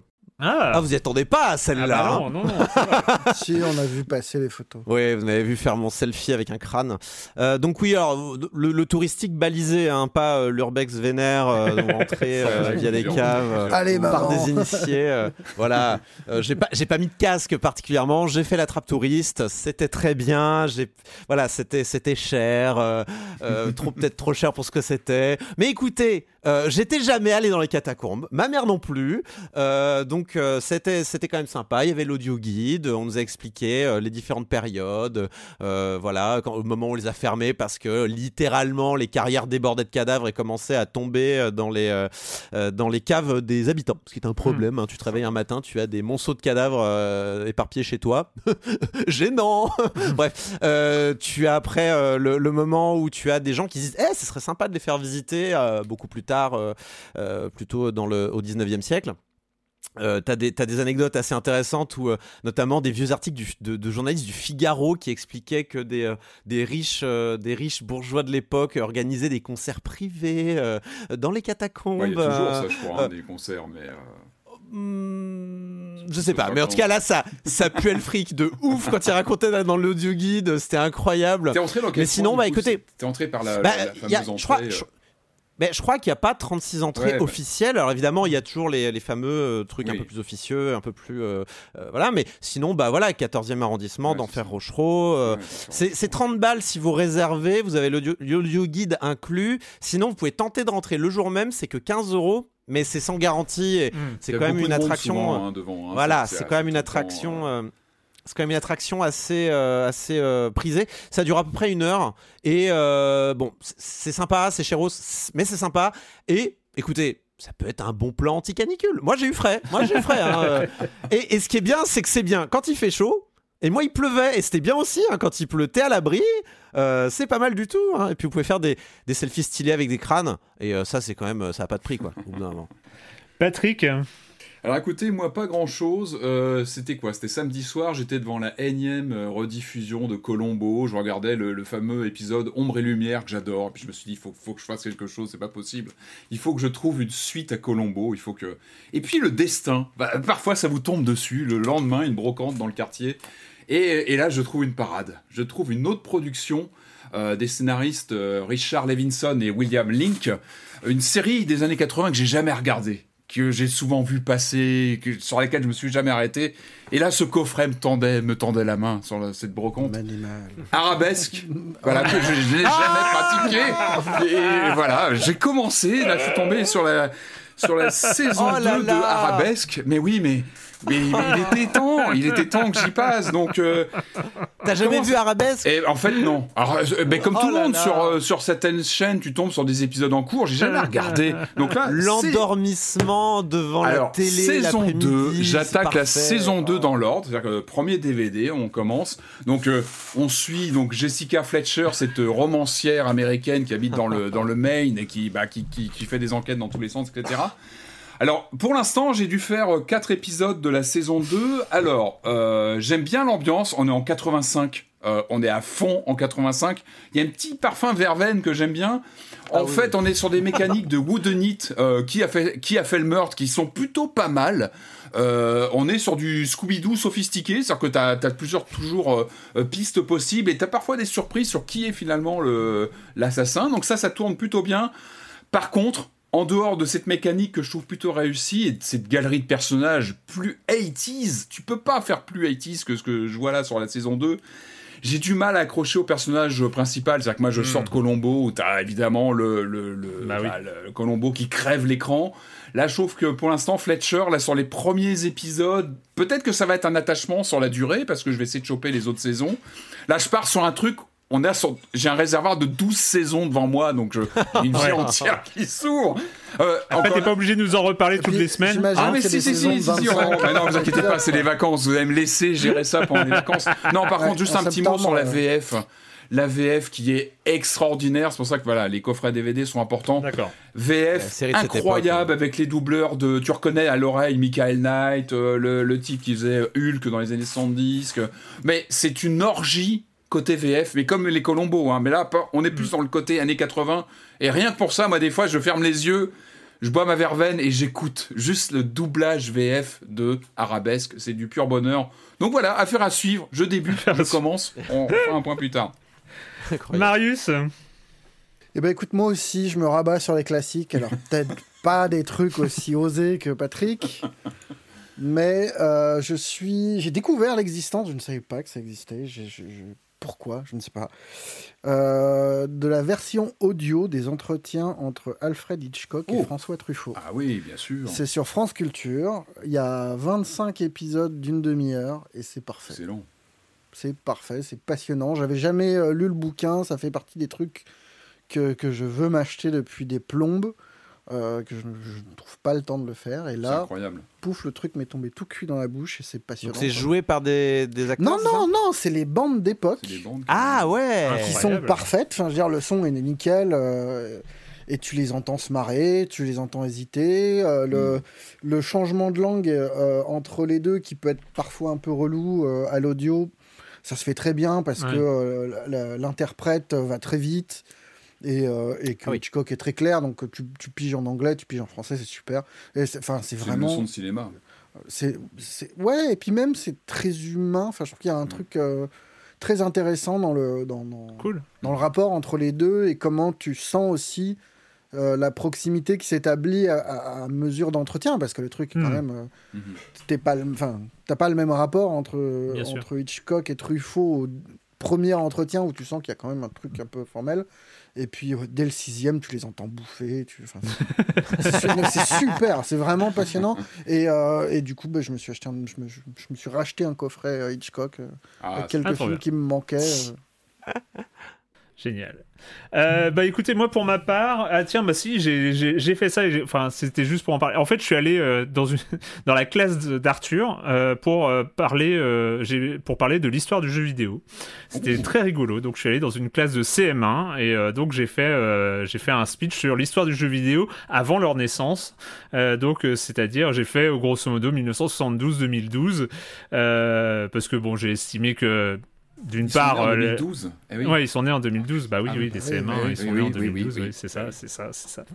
Euh, et donc, euh, bah, c'était, c'était super. ils ont été forcément. Le sujet est facile, hein, même, même sur les, les, même les élèves qui sont parfois un, peu turbulents. Tu leur parles de jeux vidéo, forcément, l'attention est là. Hein, et donc, mais c'était marrant. J'étais le, truc. Bah, je vais pas vous refaire le speech, mais le truc que j'ai trouvé vachement intéressant c'est qu'il y a toute la première partie où je parle de d'avant Pong, il y a Pong qui arrive, il y a l'Atari 2600, il y a des trucs comme ça, et il y a le moment de bascule, c'est euh, quand je passe à Pac-Man et Space Invader. Et en fait, ce moment-là, Pac-Man et Space Invader, ils connaissent en fait. C'est les icônes. Ouais. C'est euh, l'imaginaire collectif, alors que moi, sincèrement, je pensais que la majorité serait, enfin voilà, aurait jamais vu un Space Invader ou un, Pac-Man parce qu'il n'y a pas de raison euh, factuelle pour lequel ils seraient, ils auraient... mais ils connaissaient tous. Ils connaissaient tous et il y avait, il y avait vraiment, il y avait vraiment un, une envie de jouer. Enfin, tu, tu sentais qu'il y avait les images et ils avaient envie d'avoir la manette et, de, de, jouer à Pac-Man et de jouer à Space Invader. Et puis après, évidemment, tous les jeux qui déroulent, euh, il y avait, il y avait, il y en avait beaucoup euh, qui, qui connaissaient et qui, qui voilà, les Crash Bandicoot, les, euh, les, les trucs comme ça, ça, mm. ça passait. Et donc, et donc voilà, c'était une, expérience super, super intéressante et c'était assez agréable. Et qu'en pensait le, le, prof ou euh, la, maîtresse ou le maître était. Elle a appris euh, beaucoup de choses. la maîtresse ah, était très contente et elle a appris, euh, elle a appris énormément et donc. et ses a priori étaient comment? C'était oh le jeu vidéo ou Non bah non c'est. Elle savait que c'était un pan de la culture quand même ou Oui oui, bien sûr bien sûr bien sûr c'était non non il y avait aucun a priori négatif et justement elle a trouvé elle a trouvé ça super super intéressant et elle, elle, plein de choses qu'elle connaissait pas et c'était c'est toujours intéressant c'est vrai que aujourd'hui on a des enfants qui vivent et qui grandissent avec avec ça, mais euh, sans, on sait que le jeu vidéo euh, souffre un peu aussi de cette déconnexion avec son histoire, qui est le jeu vidéo à 50 ans cette année, enfin Pong à 50 ans cette année. Euh, donc c'est vrai que c'est toujours intéressant de remettre, de, remettre ça dans, dans, le contexte en fait. Et je trouve, et voilà, l'exercice était cool en tout cas. Merci, merci à tous les trois. Je remercie encore euh, Yvan et, Sophie de nous avoir accompagnés en début d'émission. Et puis, euh, et puis bah, comme d'habitude, nous on se retrouve la semaine prochaine pour euh, parler de jeux vidéo et de la dernière de la saison 15 de Silence on joue sur libération.fr et sur les internets. Ciao. Ciao. Bye bye. Bye.